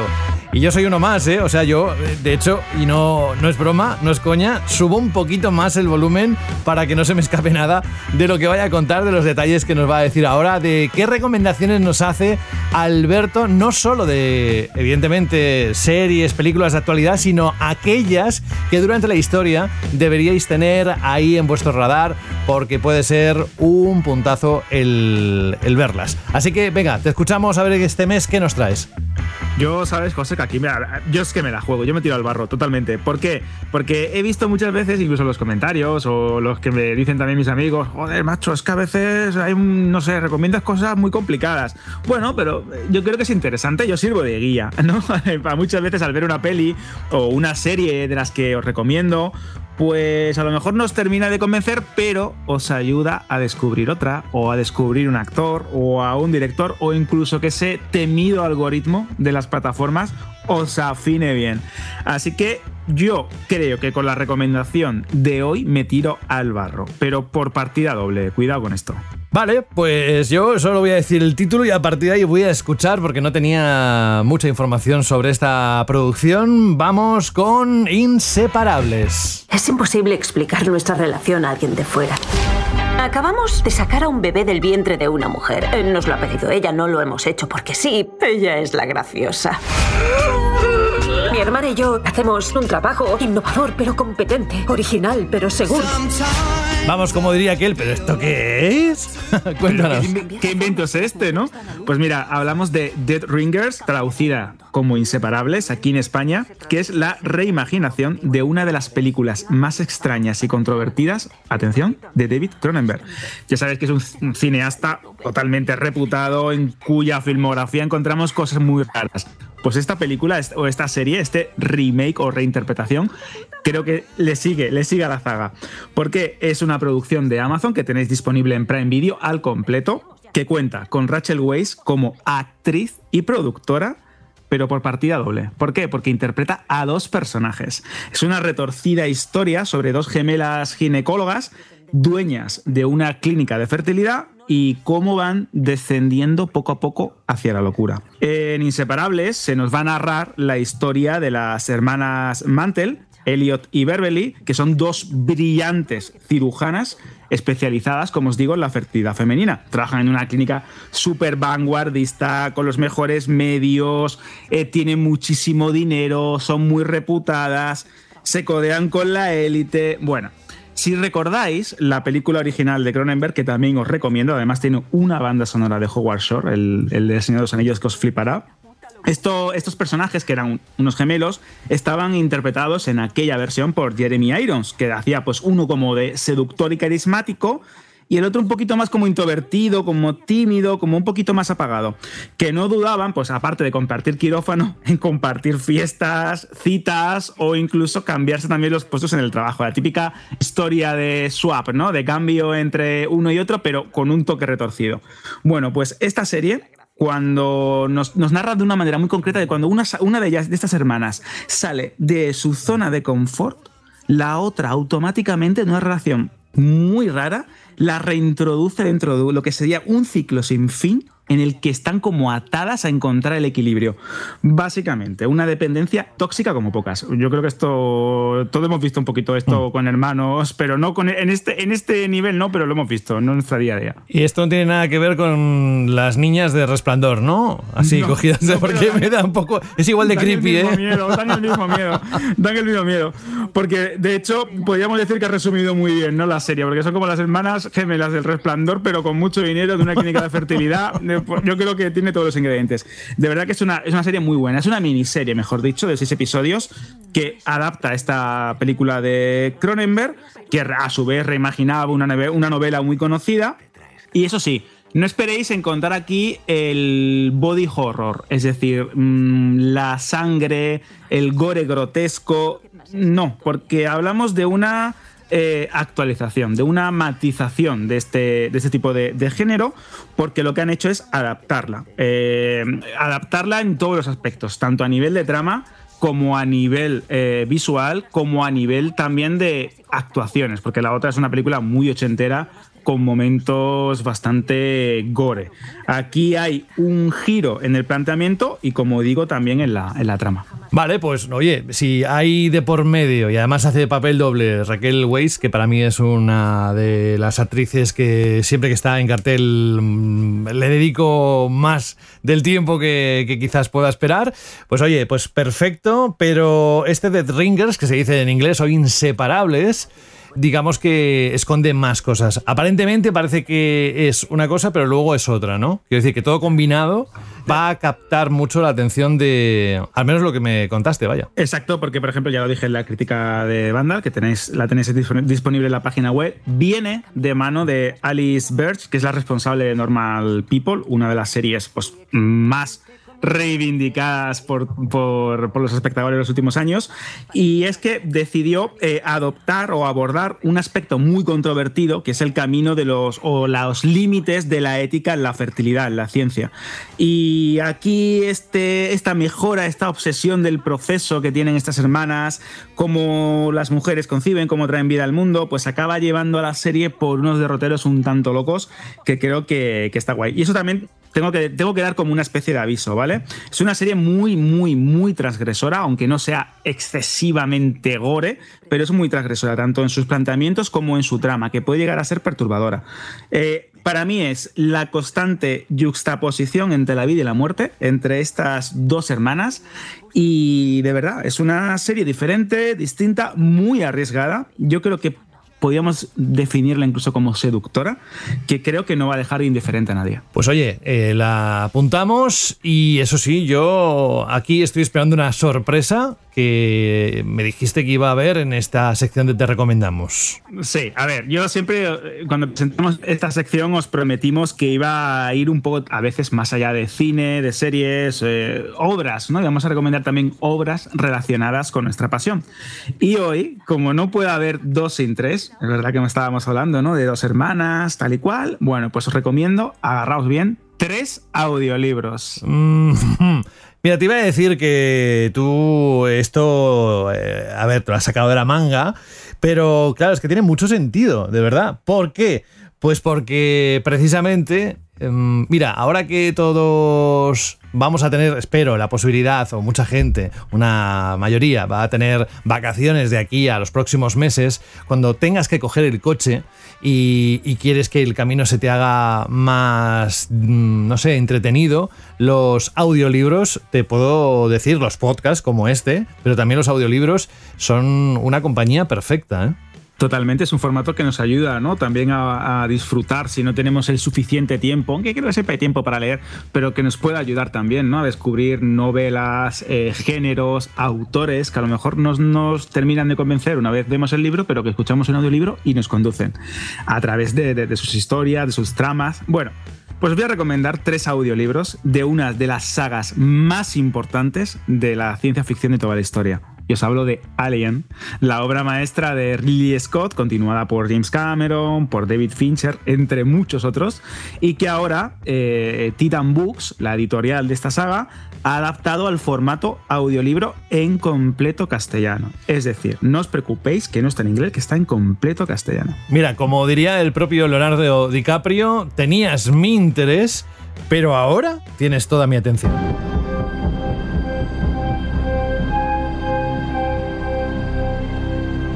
Espera, espera, voy a hacer una, una tontería, pero sería tipo... en el espacio nadie puede oír tus gritos. Hablas como madre, ¿no? La inteligencia artificial. Exacto, es un homenaje, muy bien. A ver, ¿qué, ¿qué, es esto? Estamos escuchando música de Alien de fondo. Eh, cuéntanos. Bueno, pues seguro que si sois fan del xenomorfo, del alienígena más terrorífico eh, surgido de la imaginación de H.R. Giger, sabréis que más allá de las películas hemos tenido cómics, hemos tenido novelas, eh, videojuegos, un montón de productos que han ido como eh, ¿no? aumentando, cimentando lo que sería el universo este de ciencia ficción de grandes corporaciones, etc. Pero es curioso porque gran parte de las novelas, editadas en este caso, como he dicho, por Titan Books en inglés, pues han permanecido inéditas en nuestro país, no han tenido una traducción. Yo, por ejemplo, me he comprado muchas de ellas porque creo que son muy interesantes, la verdad que están guay, pero claro, tienes que leerlas en inglés. Tienes ahí una barrera idiomática para muchísimas personas. ¿Qué es lo que ocurre? Pues que decidieron adaptarla al formato audiolibros. Y yo, dices, ¿cómo es posible que hayan adaptado algo que está en inglés al español? Pues sí, tenemos una trilogía que es Desde las sombras, Río de dolor y Mar de pesares. Todas ellas están disponibles en formato audiolibro en Audible, que es la plataforma de Amazon. Seguro que más de un oyente lo ha identificado, música de la banda sonora de Prometheus. Y esto sirve para que nos expliques un poco de qué van, ¿no? Exacto, ya mira, sin, voy a empezar por orden, sin hacer ningún tipo de spoilers, porque creo que son historias muy interesantes. Para que os hagáis una idea, desde Las Sombras, que sería la primera ¿no? de esta trilogía de audiolibros o de novelas, nos cuenta una historia ambientada entre Alien y Aliens El Regreso, en el que la guerrida teniente Ripley, que ojo, está doblada por María Luisa Solá, la actriz de doblaje de la saga, la mejor. de Sigourney Weaver, que es Para mí la impresionante. Vais a flipar cuando la escuchéis en el audiolibro. Pues al final acaba como despertándose de su sueño esta Ripley después de haber tenido la aventura, esa pesadilla en la Nostromo y acaba, aga- agarraos con esto, luchando otra vez contra los xenomorfos. En esta entrega que tiene un reparto de voces increíble y multitudinario, realiza otra vez esta queridísima Marisa Solá, yo es que le tengo muchísimo cariño, una actuación José, memorable. Imaginar, porque claro, pensamos muchas veces en audiolibro y creemos que es algo como una narración del libro en sí, ¿no? Como que te están contando este personaje, bla, bla, bla, este personaje no sé qué. No, imaginad como una película. Y básicamente es eso, una película pero en formato audio. ¿Por qué digo y hago hincapié en esto? Porque tiene un diseño de audio envolvente, está plagada de ruido, de efectos especiales extraídos de la saga, está conducida por Dirk Mars, que es el ganador del premio eh, Audi del 2017. De verdad, es una auténtica pasada y llevo unos cuantos de estos audiolibros encima a estas alturas. ¿eh?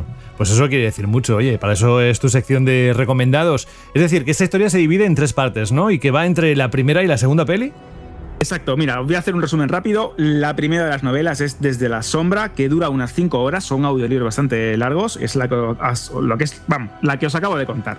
La segunda es Río de Dolor, que nos cuenta desde otro punto de vista lo que sucedió en Aliens de James Cameron, es decir, la típica colonia de Hadley Hope, en Aqueronte, nivel 426. Y luego está la tercera entrega, que la que cierra esta trilogía, que se llama Mar de Pesares. Mira, para mí es la más floja de las tres, pero nos lleva a la primera novela y nos cuenta muchísimos años después de Alien Resurrección qué sucedió y por qué la amenaza de estos alienígenas sigue estando vigente. No sé, mucho que asimilar aquí, ¿eh? ¿Sabes Bastante, qué vamos a sí, ¿Sabes qué vamos a hacer? Cuéntanos de nuevo, así como final de la sección, cómo podemos disfrutar, cómo podemos escuchar estos audiolibros y ya con esto terminamos. Pues mira, muy sencillo. Os vais a eh, Audible, la plataforma de audiolibros de Amazon, los tenéis allí disponibles, igual que en Prime Video buscáis en el buscador, pues bueno, pues igual pero con audiolibros. Eh, os recuerdo que si sois miembros de Prime tenéis tres meses gratuitos, unos 90 días de prueba, pero que si no lo sois o nada más que os interesa esto, pues os podéis suscribir por unos 10 euros al mes. De todas formas, también es cierto que hay un montón de ofertas. Prueba 7 días gratis, prueba una semana gratis, que depende mucho ¿no? del momento en el que os encontréis, porque esto os va a llegar seguro al correo si sois miembros de Prime Video, cada dos por tres están con ofertas y promociones. De verdad, yo os digo que merece la pena. Eh, ya no solo por Alien, sino que hay un montón de audiolibros que creo que son interesantes y que es una manera distinta de consumir eh, literatura y al mismo tiempo de ahondar en sagas, porque digo de Alien, pero es que también tenéis un montón de licencias de universos, de novelas, de autores muy reconocidos en la plataforma. Pero bueno, como a mí me va Alien, me gustan las corporaciones, los alienígenas y los supervivientes y las inteligencias artificiales, creo que es ideal. Qué bien hilas, ¿eh? Ay, amigo. ¿eh? No, porque lo dice, sobre todo lo de inteligencias artificiales, porque vamos a uno posiblemente de los debates más interesantes, ya no de ya verás, que tampoco tengamos muchos capítulos en nuestro haber, sino ahora mismo. En lo que es el mundo tecnológico, la inteligencia artificial está adquiriendo el protagonismo que todos y todas sabéis, pero en el cine, en el cine aún más.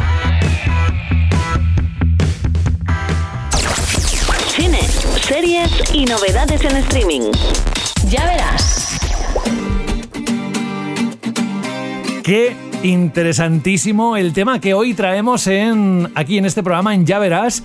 Y es que precisamente es una declaración de principios. Cuando pusimos el nombre de Ya Verás, era precisamente por todo lo que queremos contaros eh, y que eh, espero que tengáis a bien mm, visualizar o al menos descartar cosas que sí, otras que no, en fin, ese tipo de cosas. Pero es que cuando yo digo ya verás y miro hacia el futuro, empiezo a pensar en todo lo que va a pasar en el mundo y no por el búnker que se está haciendo ese actor Josh Dusmel, como contamos antes en la actualidad, ¿no?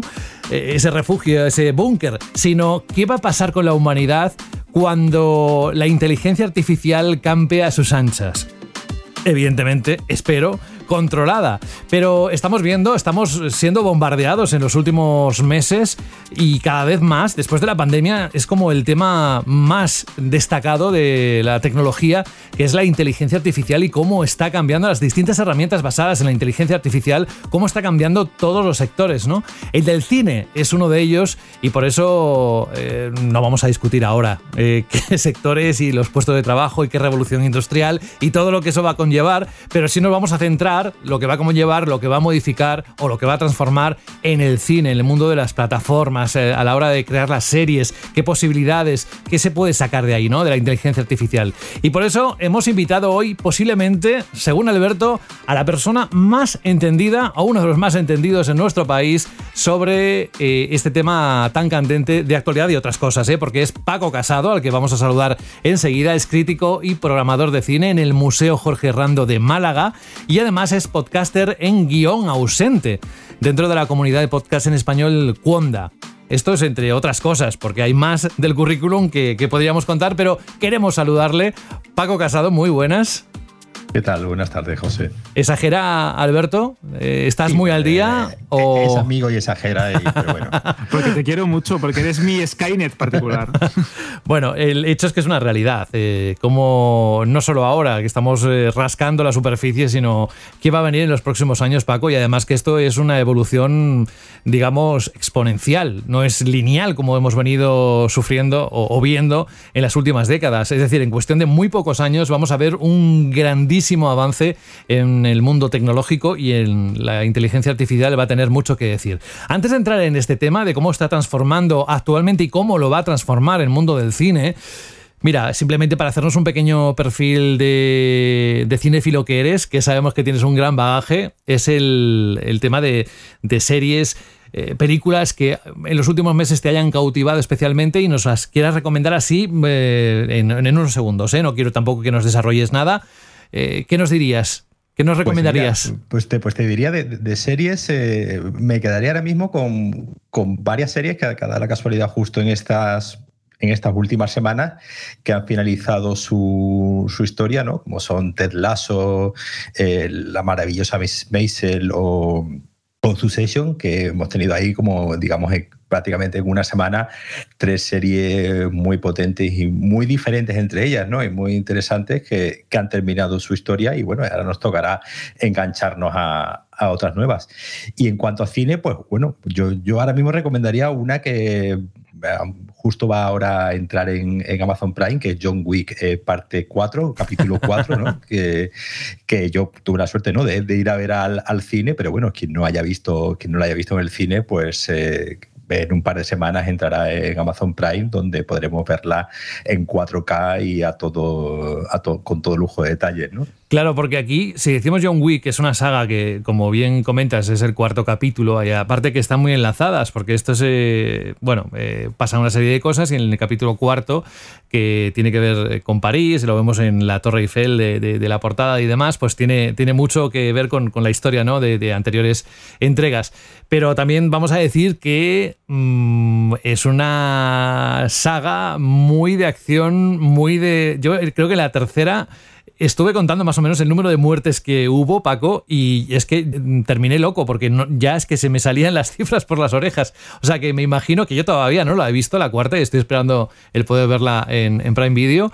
Me han comentado que todavía hay muchas más, con lo cual, ojo, hacemos un pequeño aviso a aquellos oyentes que sean sensibles eh, a este tipo de cosas, ¿no? Sí, hombre, no, no es una saga para estómagos sensibles ni para personas delicadas que no quieran ver eh, muertes eh, originales en pantalla. Es decir, que, que, como se suele decir, ahí muere hasta el apuntador. Menos John Wick, claro.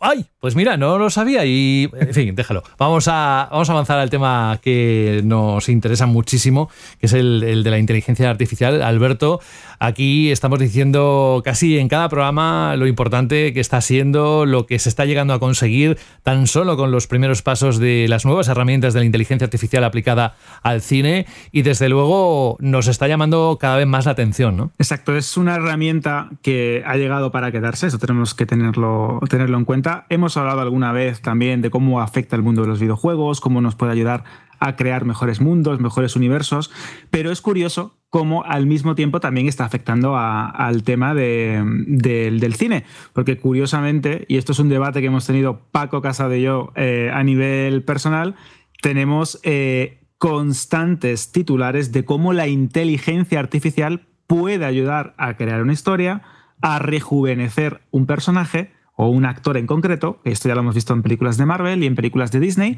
o como, por ejemplo, sin ir más lejos, un actor fallecido puede tener una vida digital eterna. Y creo que Paco, esto es algo que puede cambiar por completo cómo concebimos una película, cómo tenemos la visión de una estrella eh, a lo largo de los años o hasta qué punto la historia que siempre hemos deseado se puede construir ahora gracias a un algoritmo o a algún tipo de chat que construya el guion perfecto. Explíquenos un poco. Sí, justo, justo antes hablabais ¿no? de, de, la película, de la nueva película de Indiana Jones, ¿no? con Harrison Ford, y justo ayer veía un vídeo donde Harrison Ford pues, eh, e, explicaba cómo había sido el proceso para rejuvenecerle ¿no? en esa eh, escena inicial que parece ser que tiene la, la, película. Yo obviamente no la he podido ver, pero bueno, ya se sabe ¿no? que, que el inicio de la película pues, tiene una escena donde vamos a ver al Indiana Jones eh, joven, el de las primeras, las primeras películas, y contaba Harrison Ford cómo se había hecho este proceso de, rejuvenecerle, que no tenía nada que ver con el que, por ejemplo, utilizó Scorsese en el islandés. Explicaba Harrison Ford que básicamente lo que habían hecho era darle a, una, a una, inteligencia artificial, ¿no? a un algoritmo, a un programa, eh, todas las imágenes que eh, eh, la empresa de George Lucas, ¿no? Lucasfilm, tenía del propio Harrison Ford, ahí pues entiendo que le habrán dado pues todas las imágenes de todas las imágenes de Harrison Ford en las diferentes películas de, Indiana Jones y digamos el, el, programa analizaba ¿no? pues los patrones de, eh, pues, de movimientos ¿no? de, la, de la cara y eh, sobre usando toda esa información, después él mismo ¿no? había rodado la, las imágenes en las que, en las que aparecía con, estos puntitos en la cara, ¿no? que, vemos, que vemos ya cada vez más en, en muchos rodajes, y eh, la inteligencia artificial, digamos, había ya pues, eh, calculado pues, cómo se vería Harrison Ford en la edad, es decir, digamos que al programa le habían dicho queremos que, eh, queremos que esta imagen de Harrison Ford tenga 43 años y digamos, había calculado eh, con toda esa información que tenía, pues, como digo, de, de, todas las imágenes que se le habían alimentado. Entonces, digamos, esto es, eh, es algo que, pues, obviamente abre un mundo de posibilidades y todos sabemos que el, que el ser humano, pues, eh, siempre que puede hacer algo, lo va a hacer sin pensar que si es lo, si es lo mejor o no. Entonces, pues sí, en el futuro tendremos, igual que tendremos eh, guiones escritos por, por, IA, eso es tan simple como, pues, eh, por ejemplo, en una, en una sitcom, ¿no? Una sitcom que, es un, que son unos formatos muy cerrados, ¿no? Que suelen tener muchos, eh, muchos giros muy bien, muy bien calculados, pues yo qué sé, imagínate que le pones todos los capítulos de Friends y eh, la IA analiza ¿no? todos, todos los patrones que se dan y puede generar, ¿no?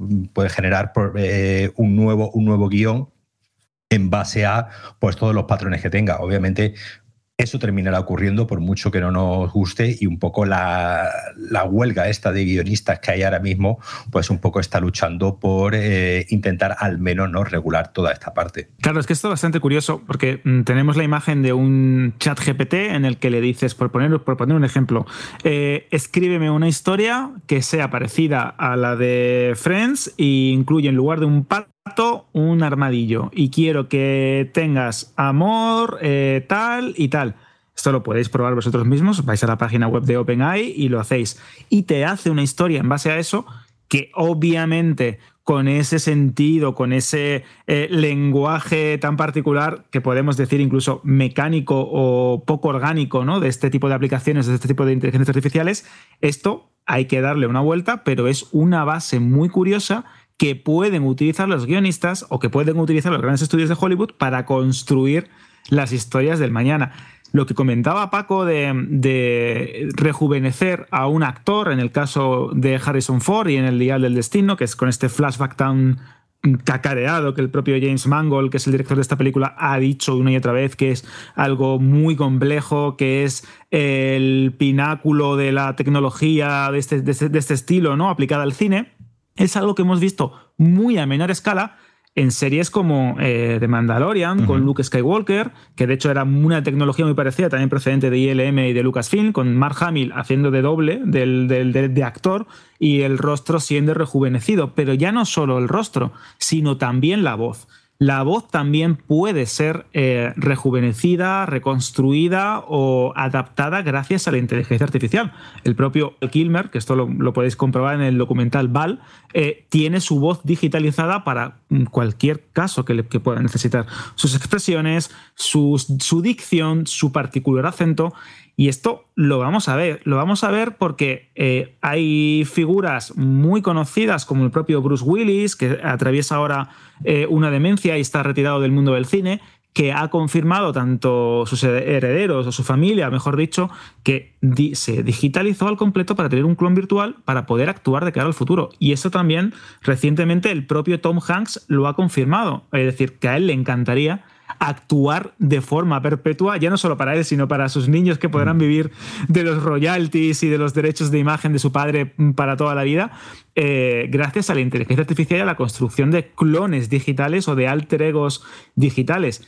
Eh, Paco, esto cambia por completo la forma en la que podemos percibir lo que es una estrella de Hollywood. Ya no es algo de una época, sino puede ser había Una película, había una película muy interesante de hace ya unos 10 años, así que se llamaba El, Congreso, ¿no? Ah, buenísima, con Robin Wright. Mm. Exactamente, que mezclaba animación ¿no? con, con, imagen real, donde precisamente Robin Wright se interpretaba a sí misma, donde eh, se desarrollaba una tecnología donde se le escaneaba el cuerpo, no solamente el rostro, sino Un poco metaverso también, ¿verdad, Paco? Se, le, mm. se, se le escaneaba el cuerpo, el cuerpo la cara y todo, y, todas, sus, eh, todas sus expresiones, y eh, con idea de usar ese avatar en futuras, eh, en futuras películas, simplemente firmando un contrato de que no podía volver a salir de casa y, no, y digamos, el público no podía ver a Robin Wright envejecer, ¿no? y, de esa, de esa manera, pues todo el mundo podría ver siempre películas de Robin Wright, pues eh, con la belleza que, ¿no? que tenía en, La Princesa Prometida, con, con, la belleza de su, de su juventud,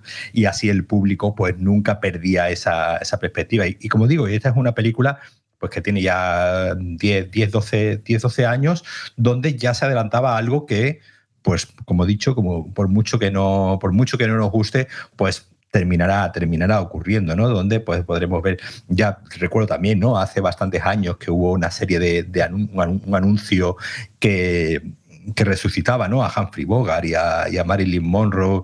Eh, claro, que visto hoy en día, pues eh, eh, queda un poco arcaico, pero bueno, como estamos viendo en los seis meses que llevamos de ChatGPT, porque si, nos ponemos a pensar en realidad, ChatGPT fue una cosa que salió a finales de, 2022, ha sustituido ¿no? a todo el tema este de las NFT y blockchain, que parecía que, era el, que eran el gran tema de esta década y rápidamente en seis meses todo ha dado un giro y ya tenemos todo tipo de inteligencias artificiales para hacer música, para escribir eh, textos, para hacer películas, para construir imágenes y eh, esto es algo, es algo imparable. Y ahí ciertamente pues eh, sí entra en mucha importancia toda esta huelga de, guionistas donde una de las entre las muchas ¿no? reivindicaciones que se están haciendo, una es precisamente pues, controlar el uso de las inteligencias artificiales a la hora de realizar los, eh, los guiones. ¿no? Paco, mira, un tema que, que, le estoy dando vueltas. Eh, es verdad que hemos tenido mm, momentos muy controvertidos con esto de reconstruir actores fallecidos o actrices fallecidas eh, para fines comerciales. No tenemos que irnos muy lejos. Tenemos ese anuncio ¿no? con Lola Flores hablando, un deepfake muy currado, muy bien hecho. Incluso que también se intenta imitar la voz de la, de la, de la cantante española. Pero, por ejemplo, seguro que recordarás un momento de Rogue One, de la película de Star Wars, donde teníamos un Peter Cushing digital.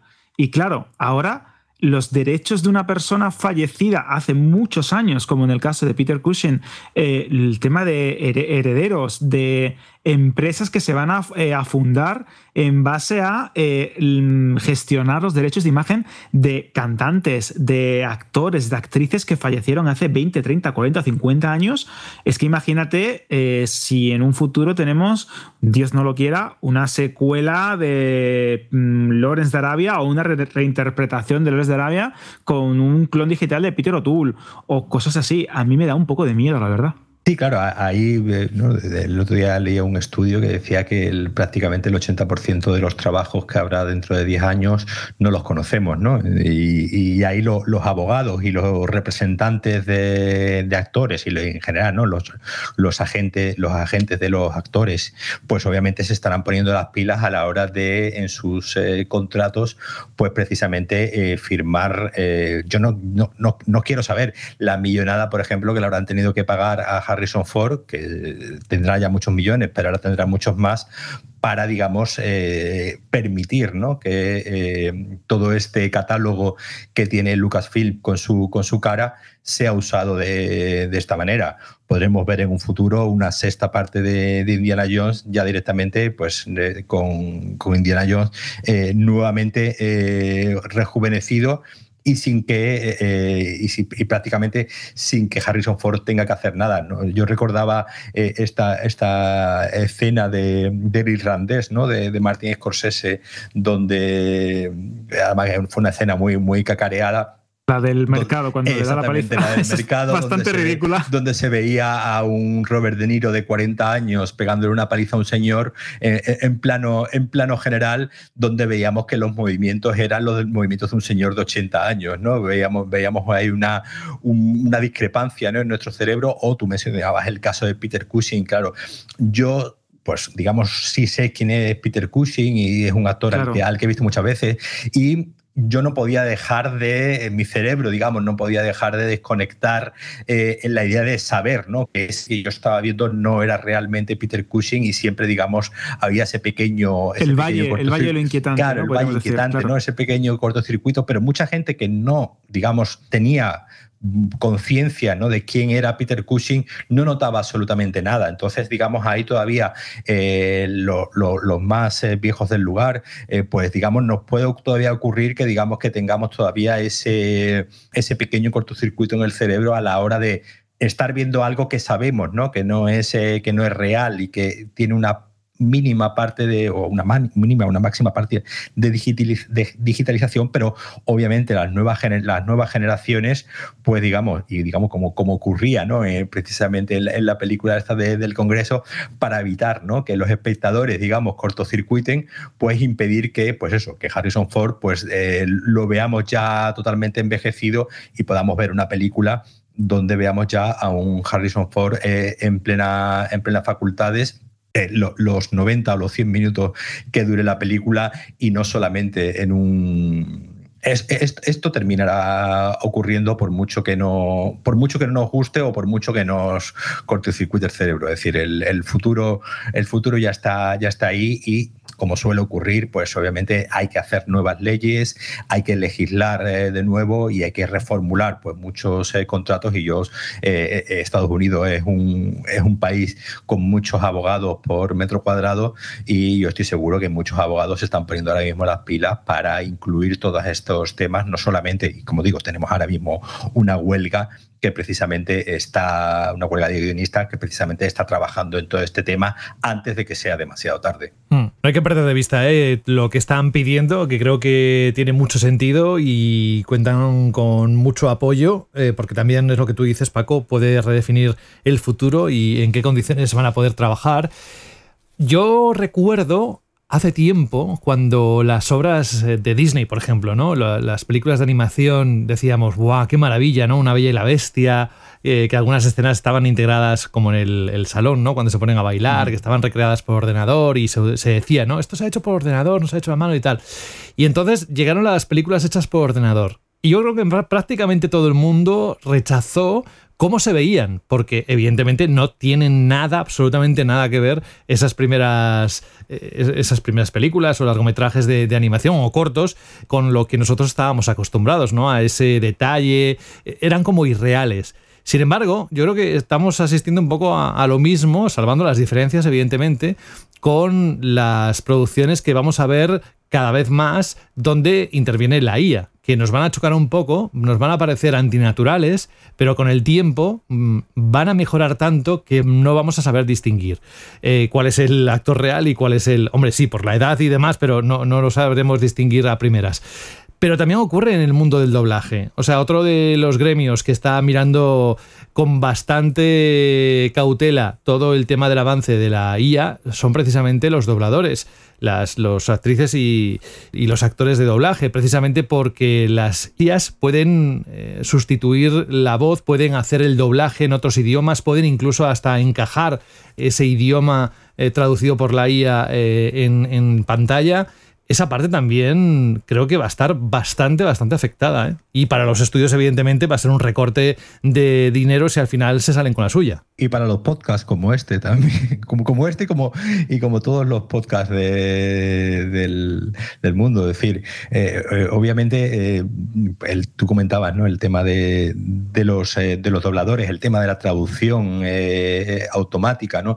Todos estos temas que se vayan automatizando, se, se comenta mucho ¿no? en, la actualidad que hay eh, más trabajo que nunca ¿no? en el mundo del, audiovisual y en el doblaje pues eh, es, uno de los sectores donde hay más trabajo que nunca, pero en realidad, eh, y, eso, y eso yo no suelo ver cine ni series dobladas, pero, eh, pero en general eh, se comenta que, y siempre ha habido ¿no? esa cantinela de que en España se dobla muy bien, ¿no? en España se hace muy buen doblaje y es, y es un terreno que, por ejemplo, ha sufrido mucho, eh, mucha bajada de calidad en los últimos años, precisamente porque el doblaje es, una, es algo a lo que hay que dedicarle ¿no? mucho tiempo. ¿no? Ya tuvimos hace, hace pocos años ¿no? el, el, el doblaje que el, infame de Juego de Tronos, ¿no? donde, donde traducían como sicansíos, algo que... Ah, Eso fue brutal.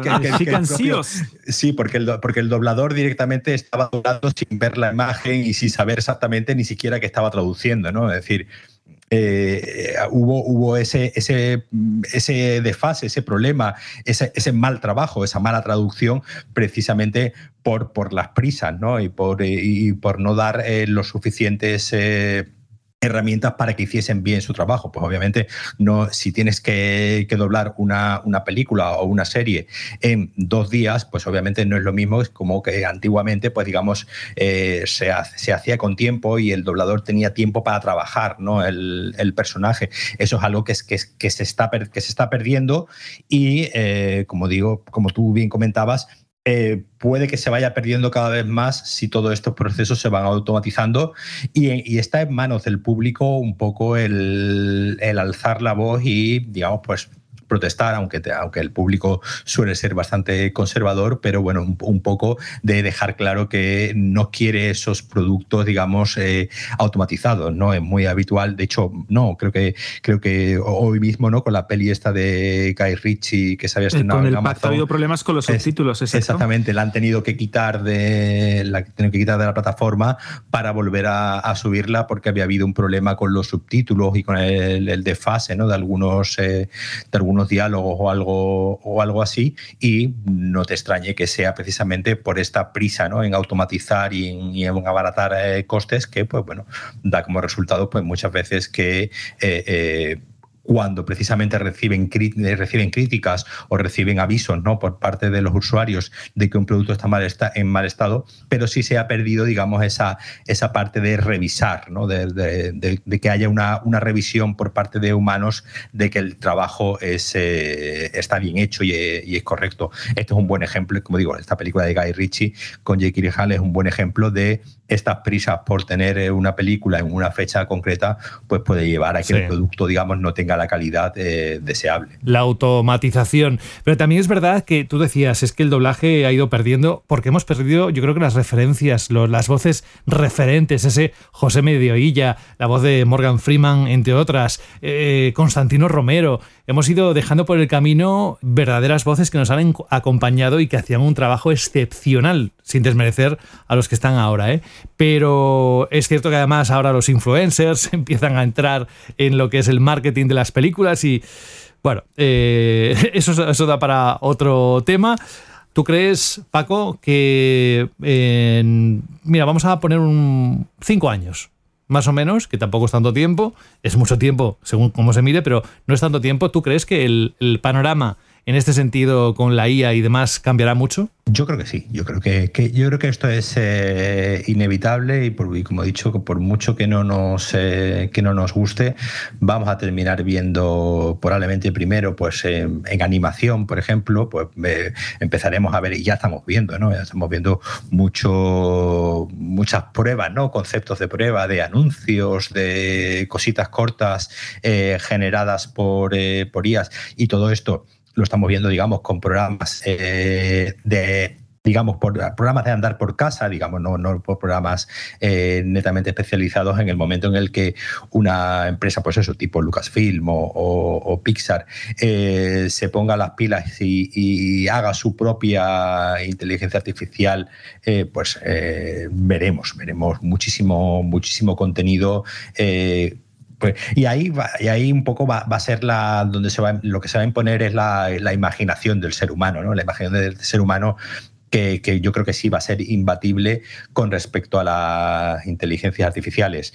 Eh, mm, la, creatividad humana siempre se termina imponiendo, creo yo, y eh, pues sí, habrá un momento en el que eh, tendremos contenido generado por contenido audiovisual, me refiero, y, lo llamo contenido, ¿no? Ya ni siquiera lo llamo eh, películas ni series, sino que tendremos contenido eh, generado por inteligencia artificial que el público consumirá y el, y el valor estará precisamente en, como, como, hubo ese momento que tú mencionabas antes, ¿no? en esa transición del cine de, de animación en 3D y del cine y de cine más artesanal. El año pasado, pues la película que ganó el Oscar a la, mejor película de animación y probablemente no, la película más, eh, más eh, celebrada de animación del año pasado, que fue Pinocho de, Guillermo del Toro, precisamente se enorgullecía ¿no? de, ser una película con un componente artesanal, ¿no? un componente donde el ser humano había tenido una gran, una gran influencia más allá de, pues, digamos, eh, la, la, la, cuestión, digamos, tecnológica eh, de una película generada por ordenador. Digamos, el, el, hecho de que, de que esa película ¿no? de, Pinocho de Guillermo del Toro haya tenido tanto, tanto éxito, tanto a nivel crítico ¿no? como a, nivel de público, según nos cuenta Netflix, ¿no? ya lo mencionaba esta amiga antes, que el tema este de las eh, audiencias pues es difícil de, de, saber, pero bueno, digo que una película como esa haya triunfado tanto enorgulleciéndose ¿no? de, de haber usado unas técnicas, digamos, de comillas, arcaicas, pues yo creo que nos marca un poco cuál va a ser el, futuro, donde sí va a seguir existiendo, sí va a haber contenido generado por inteligencia artificial e incluso te digo, y en 10, 15 años nosotros mismos, ¿no? Yo me podré, yo me podré hacer mi propio capítulo de Friends eh, generando, los, eh, generando los guiones y cada uno de nosotros irá haciéndose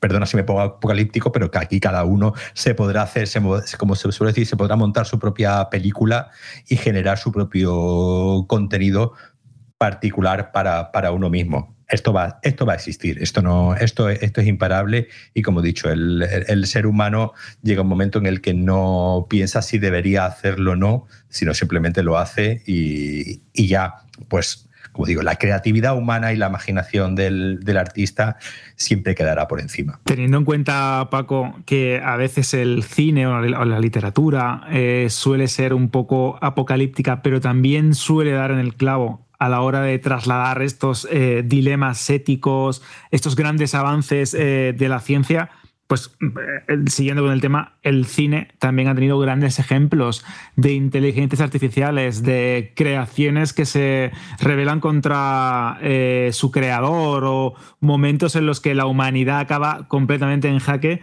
porque alguien crea algo, una inteligencia artificial, una computadora que todo lo cambia o incluso como la propia inteligencia artificial ¿no? también cambia las relaciones entre, entre humanos. Ahora que estamos hablando del chat GPT y de cómo hay streamers que han creado su propia versión para eh, chatear con la gente de forma virtual, se me ocurren ejemplos como Her, como Terminator, como Alien. Eh, a mí me encantaría, Paco, que ahora hiciéramos un pequeño repaso sobre algunas de las películas más importantes de la historia del cine en, relación a la inteligencia artificial y cómo se ven o cómo se contemplan en, cada una de estas piezas, que yo creo que también ha sido un tema muy recurrente en el séptimo arte. Y además, justo este, este año, ¿no? Este año se estrenaba una película como Megan, ¿no? Que ha sido uno de los éxitos, digamos, de, de principios de, año, donde eh, veíamos, ¿no? Eh, eh, precisamente a un, a un, personaje que precisamente por desentenderse, ¿no? De, de, cuidar a un niño, ponía una, a un robot a, a hacer de niñera de de su, de su sobrina, ¿no? Creo que era de, su sobrina y pues obviamente la cosa se, se desmadraba eh, porque la, la, muñeca Megan intentaba defender a, toda costa a, la niña, ¿no? A la, a la, que cuidaba. Claro, el miedo, el miedo de, la, de la inteligencia artificial, ¿no? Y el miedo del, del robot, digamos, del, de ese ser eh, más allá de humano, pues eh, eh, eh, es uno de los grandes temas que ya nace, digamos, en cierto modo, con Frankenstein de, de y el cine, ¿no? Rápidamente se, se da prisa ¿no? En, en, adaptar esa obra o, por ejemplo, en Metrópolis ¿no? de, de, de Fritz Lang. Es decir, digamos, es un, es un tema que, nos lleva, que nos lleva torturando desde prácticamente el principio de, desde principios del siglo XX y eh, que, el, que, el, cine mudo ya, ya cogió. Ya con, la, ya con digamos, el auge ¿no? de la ciencia ficción en, en los años 50 y sobre todo ¿no? ya con, con 2001, una odisea del espacio, eh, tuvimos también ya pues, digamos, ese, ese gran personaje, ¿no? el personaje de HAL 9000, que eh, tenía una misión, que tenía una misión que, cumplir y eh, la misión estaba por encima ¿no? del, de lo que sus eh, los astronautas que iban en la, en la nave espacial eh, tenían es un tema que siempre ha torturado al, al, ser humano y que, y que el cine ha, dado, ¿no? Hace, ahora tenemos también ¿no? la serie de, de Westworld. Claro, Almas de Metal. Estaba pensando en ella, la versión original, que por cierto es una gran novela de Michael Crichton. Una, una, una gran novela y una peor película. Sí, la, película yo la volví a ver hace poco y la verdad es que como película, pues eh, eh, entiendo su. Eh, es de estas películas que es más interesante en sí por lo que propone que, que digamos, digamos por, por cómo es la película después, porque la película pues es un poco floja, pero bueno, es de estas películas importantes porque de repente pues digamos introduce un, un tema, eh, pues digamos, el, más o menos es la premisa igualmente de la, de la serie, ¿no? Con este poblado, con este poblado del oeste donde podíamos eh, vivir eh, aventuras y de repente pues uno de estos, de estos robots una cierta humanidad y adquiría, ese es el miedo siempre, ¿no? El miedo el, el de la singularidad, ¿no? El de que de repente el, el propio, esta inteligencia artificial adquiera conciencia y decida actuar por su cuenta más allá de las directrices que le, le- lo, lo hemos visto, ¿no? Muchas veces. Lo hemos visto en Alien, ¿no? Por ejemplo, Claro, en con, toda la Ash, saga- con el personaje de Ian Holm, o incluso con Bishop, ¿no? que es la, contra, la contrapartida, ¿no? De uno es ma- eh, malévolo, oculta información o, o pone, pone en valor más las directrices de la compañía, en este caso la, la Weyland Yutani, y otro pues prefiere proteger al ser humano o proteger al, al- a, eso, pues a la especie, ¿no? O como lo queramos llamar. Es curioso esto porque es un tema que de hecho hemos recomendado hace poco eh, los audiolibros de Alien, que, que se repite una y otra vez, ¿no? La inteligencia artificial como eh, creación del ser humano y al mismo tiempo perdición de la misma, porque la propia saga Alien es curioso cómo juega con esto, cómo el ser humano crea al androide, crea la inteligencia artificial y cómo la inteligencia artificial, en este caso, pues protagonizada ¿no? por, por el David de, de Ridley Scott en la saga Prometheus y en Alien Covenant, eh, por Michael Fassbender, el actor Michael Fassbender, cómo crea también la vida alienígena o la, o la destrucción que puede llevar a la propia raza humana a la, a la extinción. Es curiosísimo esto del, del mito de Prometeo, ¿no? revisado pero con, con la tecnología. Sí, lo mencionaba Ridley Scott y por supuesto pues, tenemos que mencionar Blade Runner ¿no? en, sus dos, eh, en sus dos partes, donde pues digamos teníamos ese test de Boykampf, ¿no? que un- que era un poco inspirado, ¿no? el test de Turing para eh, averiguar si, eh, si ese- esa persona que se tenía delante era un replicante o no. Y bueno, pues un poco ya que, en esta segunda parte, digamos ya en 2049, quedaba claro ¿no? que el, personaje de Harrison Ford era un, replicante sin fecha de caducidad y pues eh, eh, como un espécimen único eh, diferenciado ¿no? del, del resto.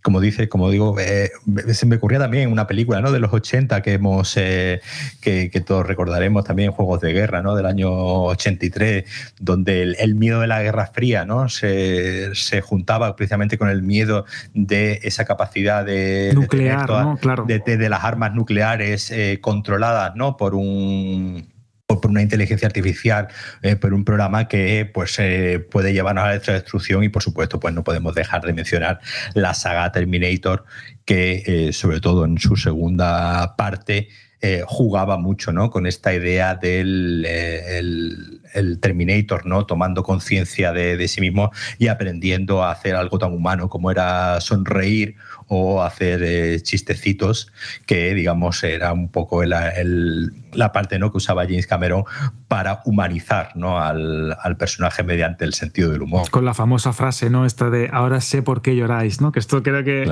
que esta se utilizó incluso como eslogan para una conocida marca, marca de coches. Es curioso como esto de Terminator con Skynet, como la inteligencia artificial diabólica que decide en un momento dado que el problema somos los humanos y decide destruirnos, ¿no? O erradicarnos. Eh, el propio James Cameron confirmó hace poco que tras el fracaso de eh, Génesis, que no fue un buen reinicio, eh, tras Destino Oscuro, que tampoco despegó en taquilla, han decidido llevar la saga a un reinicio total, ya sin Arnold eh, Schwarzenegger, que el propio actor austriaco dijo que ya estaba cansado de ser el T-800, la va a llevar a los orígenes y va a incluir este miedo, este, este terror por la inteligencia artificial para modernizar el concepto de la propia Skynet, que antes podríamos tener eh, la imagen ¿no? de una supercomputadora eh, conectada, en este caso a Internet, como nos decían en la tercera entrega de la saga, que también creo que es otro, otro despiporre, ¿no? En la tercera parte, menos los últimos minutos. Eh, cómo revitalizar la saga, cómo darle otra vez ese cariz terrorífico al androide, o en este caso al Terminator, que es capaz de perseguir de incansable, que tiene un objetivo y que no se va. eh, de- no, no, va- a cejar su empeño ¿no? en, a la hora de eliminar a sus eh, objetivos, como digo. Eh, es curioso cómo también hay, vamos a decir, eh, momentos bonitos para la inteligencia artificial, porque siempre estamos poniéndola como mala, pero eh, cortocircuito o incluso el hombre bicentenario o, hist- o historias de, de Isaac Asimov tienen un punto un poquito más noble, un poquito más agradable, ¿no? De hecho, incluso la transhumanización también podríamos tocarla con el tema de la inteligencia artificial en este, en este caso en concreto. Sí, O inteligencia artificial, ¿no? De Steven Spielberg. Sin ir más lejos, claro, que tiene un- ese cuento, eh, ese Pinocho, como decía claro. antes, ¿no? esa revisión de Pinocho, que es también un gran, un gran película, por cierto. Donde, donde ahí, digamos, lo- los malos, ¿no? Eran los, eh, los humanos, ¿no? Que eran los que... Cazando a las máquinas. Exactamente, donde maltrataban y usaban, ¿no? Eh, es muy habitual, ¿no? Eso de, del el uso, ¿no? El, el uso de las, de las inteligencias artificiales, de los robots, ¿no? En la película eh, Yo Robot, que no vamos a, no vamos a mezclar con, la, con las historias de Asimov, de las que solamente cogía, digamos, cuatro, cuatro conceptos, pero donde veíamos en Yo Robot, pues esa idea, ¿no? De los robots como, como mm, herramientas, ¿no? Para, pues, eh, los veíamos al principio, ¿no? Sacando la basura, cocinando y haciendo de... O la propia saga Star Wars, ¿no? Donde... Con los eh, androides, exacto. donde en todo momento vemos una cantidad de, de androides sin... eh, digamos sin derechos, ¿no? Que es una cosa también muy, muy interesante. Siempre a servicio, ¿no? Siempre, Eh, siempre, son siempre a servicio. o sea, protocolo, exacto, exacto. Es curioso. eh, Exacto. asistentes de, de aviación, por supuesto, ¿no? Como, como, Como R2. eh, De hecho, pero nunca, pero nunca, digamos, eh, en la saga Star Wars, por ejemplo, pues esos robots no, no son, como muchos ten- tenemos cyborgs, ¿no? Tenemos Exactamente, a- había un pequeño guiño a esto de una pequeña revolución en, en Han Solo, una historia de Star Wars, en el que uno de los androides pues llegaba un momento en el que lideraba una pequeña revolución de droides eh, y astromecánicos muy curiosa y me pareció especial porque también se dice, seguro que recordarás, aquí entro aquí en mi tema friki, sabes que aquí me eh, hablando de que el propio halcón milenario tenía un lenguaje muy particular, ¿no? Entonces sabemos que en la película ese androide volcaba, ese androide eh, tan especial y único volcaba su información, su personalidad a la nave y era como una nota discordante, que esto también es algo que se repite. Por ejemplo, Wally también vemos un droide ¿no? que, que- que recoge basura, que su trabajo es recoger basura, cómo acaba liderando una rebelión de, eh, de servidores robóticos a una humanidad completamente aletargada, eh, entregada a la tecnología que no es capaz ni siquiera de caminar. Y también yo creo que, pese a que es cierto, esto de como un androide o como una inteligencia artificial cobra eh, conciencia de sí misma, ¿no? Esto que es un, un tema muy recurrente en el cine. Eh, Vengadores, con el caso de Jarvis ¿no? y de, y de, Y de em, Ultron. de Ultron, ese- exacto, creo que es interesante. Bueno, incluso WandaVision, ¿no? Si lo llevamos también al tema de la visión. Creo que es curioso cómo eh, eh, hay temas que se repiten una y otra vez en el mundo del cine. Sí, ahora Her, ¿no? Que va a cumplir una película que va a cumplir eh, 10 años, en este, una película de 2000, Profética. 2013, profética, donde, digamos, teníamos esa inteligencia conversacional, ¿no? Porque eh, lo, que hacía, lo que hacía el personaje de Joaquín Phoenix era hablar, ¿no? Con, con esa inteligencia artificial que al final es como hemos arrancado, ¿no? La, inteligencia artificial eh, hace seis meses, nuevamente yo lo voy a decir, que parece que llevamos hablando de ChatGPT un montón de tiempo, pero eh, llevamos, no llevamos ni medio, ni medio año y precisamente eh, esta película planteaba esa idea conversacional, ¿no? Esa idea de alguien que nos haga compañía. El otro día me enseñaba mi hija, por ejemplo, que Snapchat, por ejemplo, ha, incluido ya un, chat, un chatbot con el que puedes conversar como, pues, eh, como si estuvieses hablando con un, con un amigo y digamos es un chatbot que va aprendiendo, ¿no? Que va aprendiendo de cuáles son tus gustos, cuáles son tus, eh, tus intereses y sobre eso te va dando, te va dando conversación. Eh, como planteaba esta película, obviamente, pues eh, el- la herramienta en sí no, no es la, la problemática, pues obviamente la problemática es el uso que le queramos, que, que queramos dar y un poco como planteaba Ger, pues, eh, pues en una persona que se termine, digamos, prácticamente pues enamorando ¿no? de, esa, de esa inteligencia artificial. Y tú mencionabas ¿no? también ese, esa, eh, ese personaje de Jarvis que teníamos, eh, digamos, el reverso positivo, ¿no? Teníamos el, el persona, el- inteligencia artificial que eh, eh, eh, aprendía, digamos, a incluso llegar a, a sacrificarse, ¿no? Por, por el bien de, de la humanidad y aprender. Es decir, que, digamos, obviamente lo- la mayoría de ejemplos que vamos a tener, digamos, son en cierto modo negativos, ¿no? Teníamos también Ex Máquina, que es una película de hace, de hace nueve años, donde se juntaba el miedo a la inteligencia artificial, el miedo a la robótica con el miedo a las mujeres, ¿no? Claro, Es algo- sí, sí, que es algo también, complejo. Pues muy, muy masculino y se juntaban esas dos, eh, esas dos ideas. Eh, obviamente eh, el miedo, lo terrorífico y, y siempre va a ser mucho más atractivo ¿no? a la hora de crear una, una ficción porque precisamente lo que hace es problematizar todos estos usos que, que tienen las inteligencias artificiales. Yo he sacado las palomitas, ¿eh? Desde hace un rato, Paco, escuchándoos, se me venían también eh, pues ejemplos, ¿no? Situaciones, escenas de Minority Report y demás. Y la verdad es que mm, es solo una parte de lo que hemos vivido y lo mejor, the best is yet to come. Eh, Lo mejor está por llegar. Bueno, lo mejor, entiendo, espero. Deseamos todos que al menos estas herramientas de inteligencia artificial ayuden a la humanidad a ser mejores, a vivir más, a combatir las enfermedades y no a todas las teorías apocalípticas, ¿no? Que, que, vienen como Skynet, que todo el mundo se le quedó grabado en la memoria. Bueno, Paco, sabes que, que podríamos tirarnos mm, una hora, dos, tres más tranquilamente hablando del tema.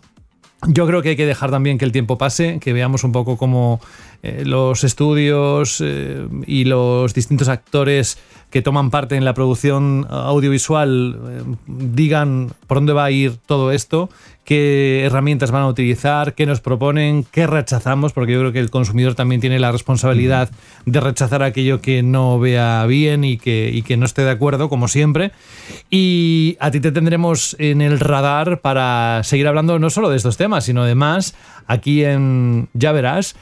Ha sido un placer tenerte. Recordemos que Paco Casado es crítico y programador de cine en el Museo Jorge Rando de Málaga.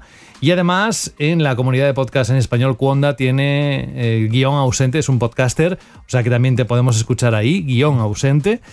Y nada, que ha sido un placer, que muchísimas gracias. Eh, no sé si te ha quedado algo más por comentar. No, no. Muchas gracias a vosotros por la, por la invitación y sí es verdad que es un, que es un tema que, del que se puede estar hablando horas y del que dentro de seis meses podremos volver a, hablar porque precisamente, como, como hemos dicho, esto va, esto va a un ritmo muy, muy rápido y dentro de seis meses eh, tendremos otro, otros nuevos temas de que hablar. Eso es. Eh, yo creo que hay que dejar un poco de tiempo y, como tú dices, no pasarán muchos meses antes de volver a llamarte y decir, Paco, ven, vamos a hablar de esto que, que ahora mismo ha causado sensación. Pues un abrazo muy grande y gracias por, por estar aquí. Un abrazo a vosotros.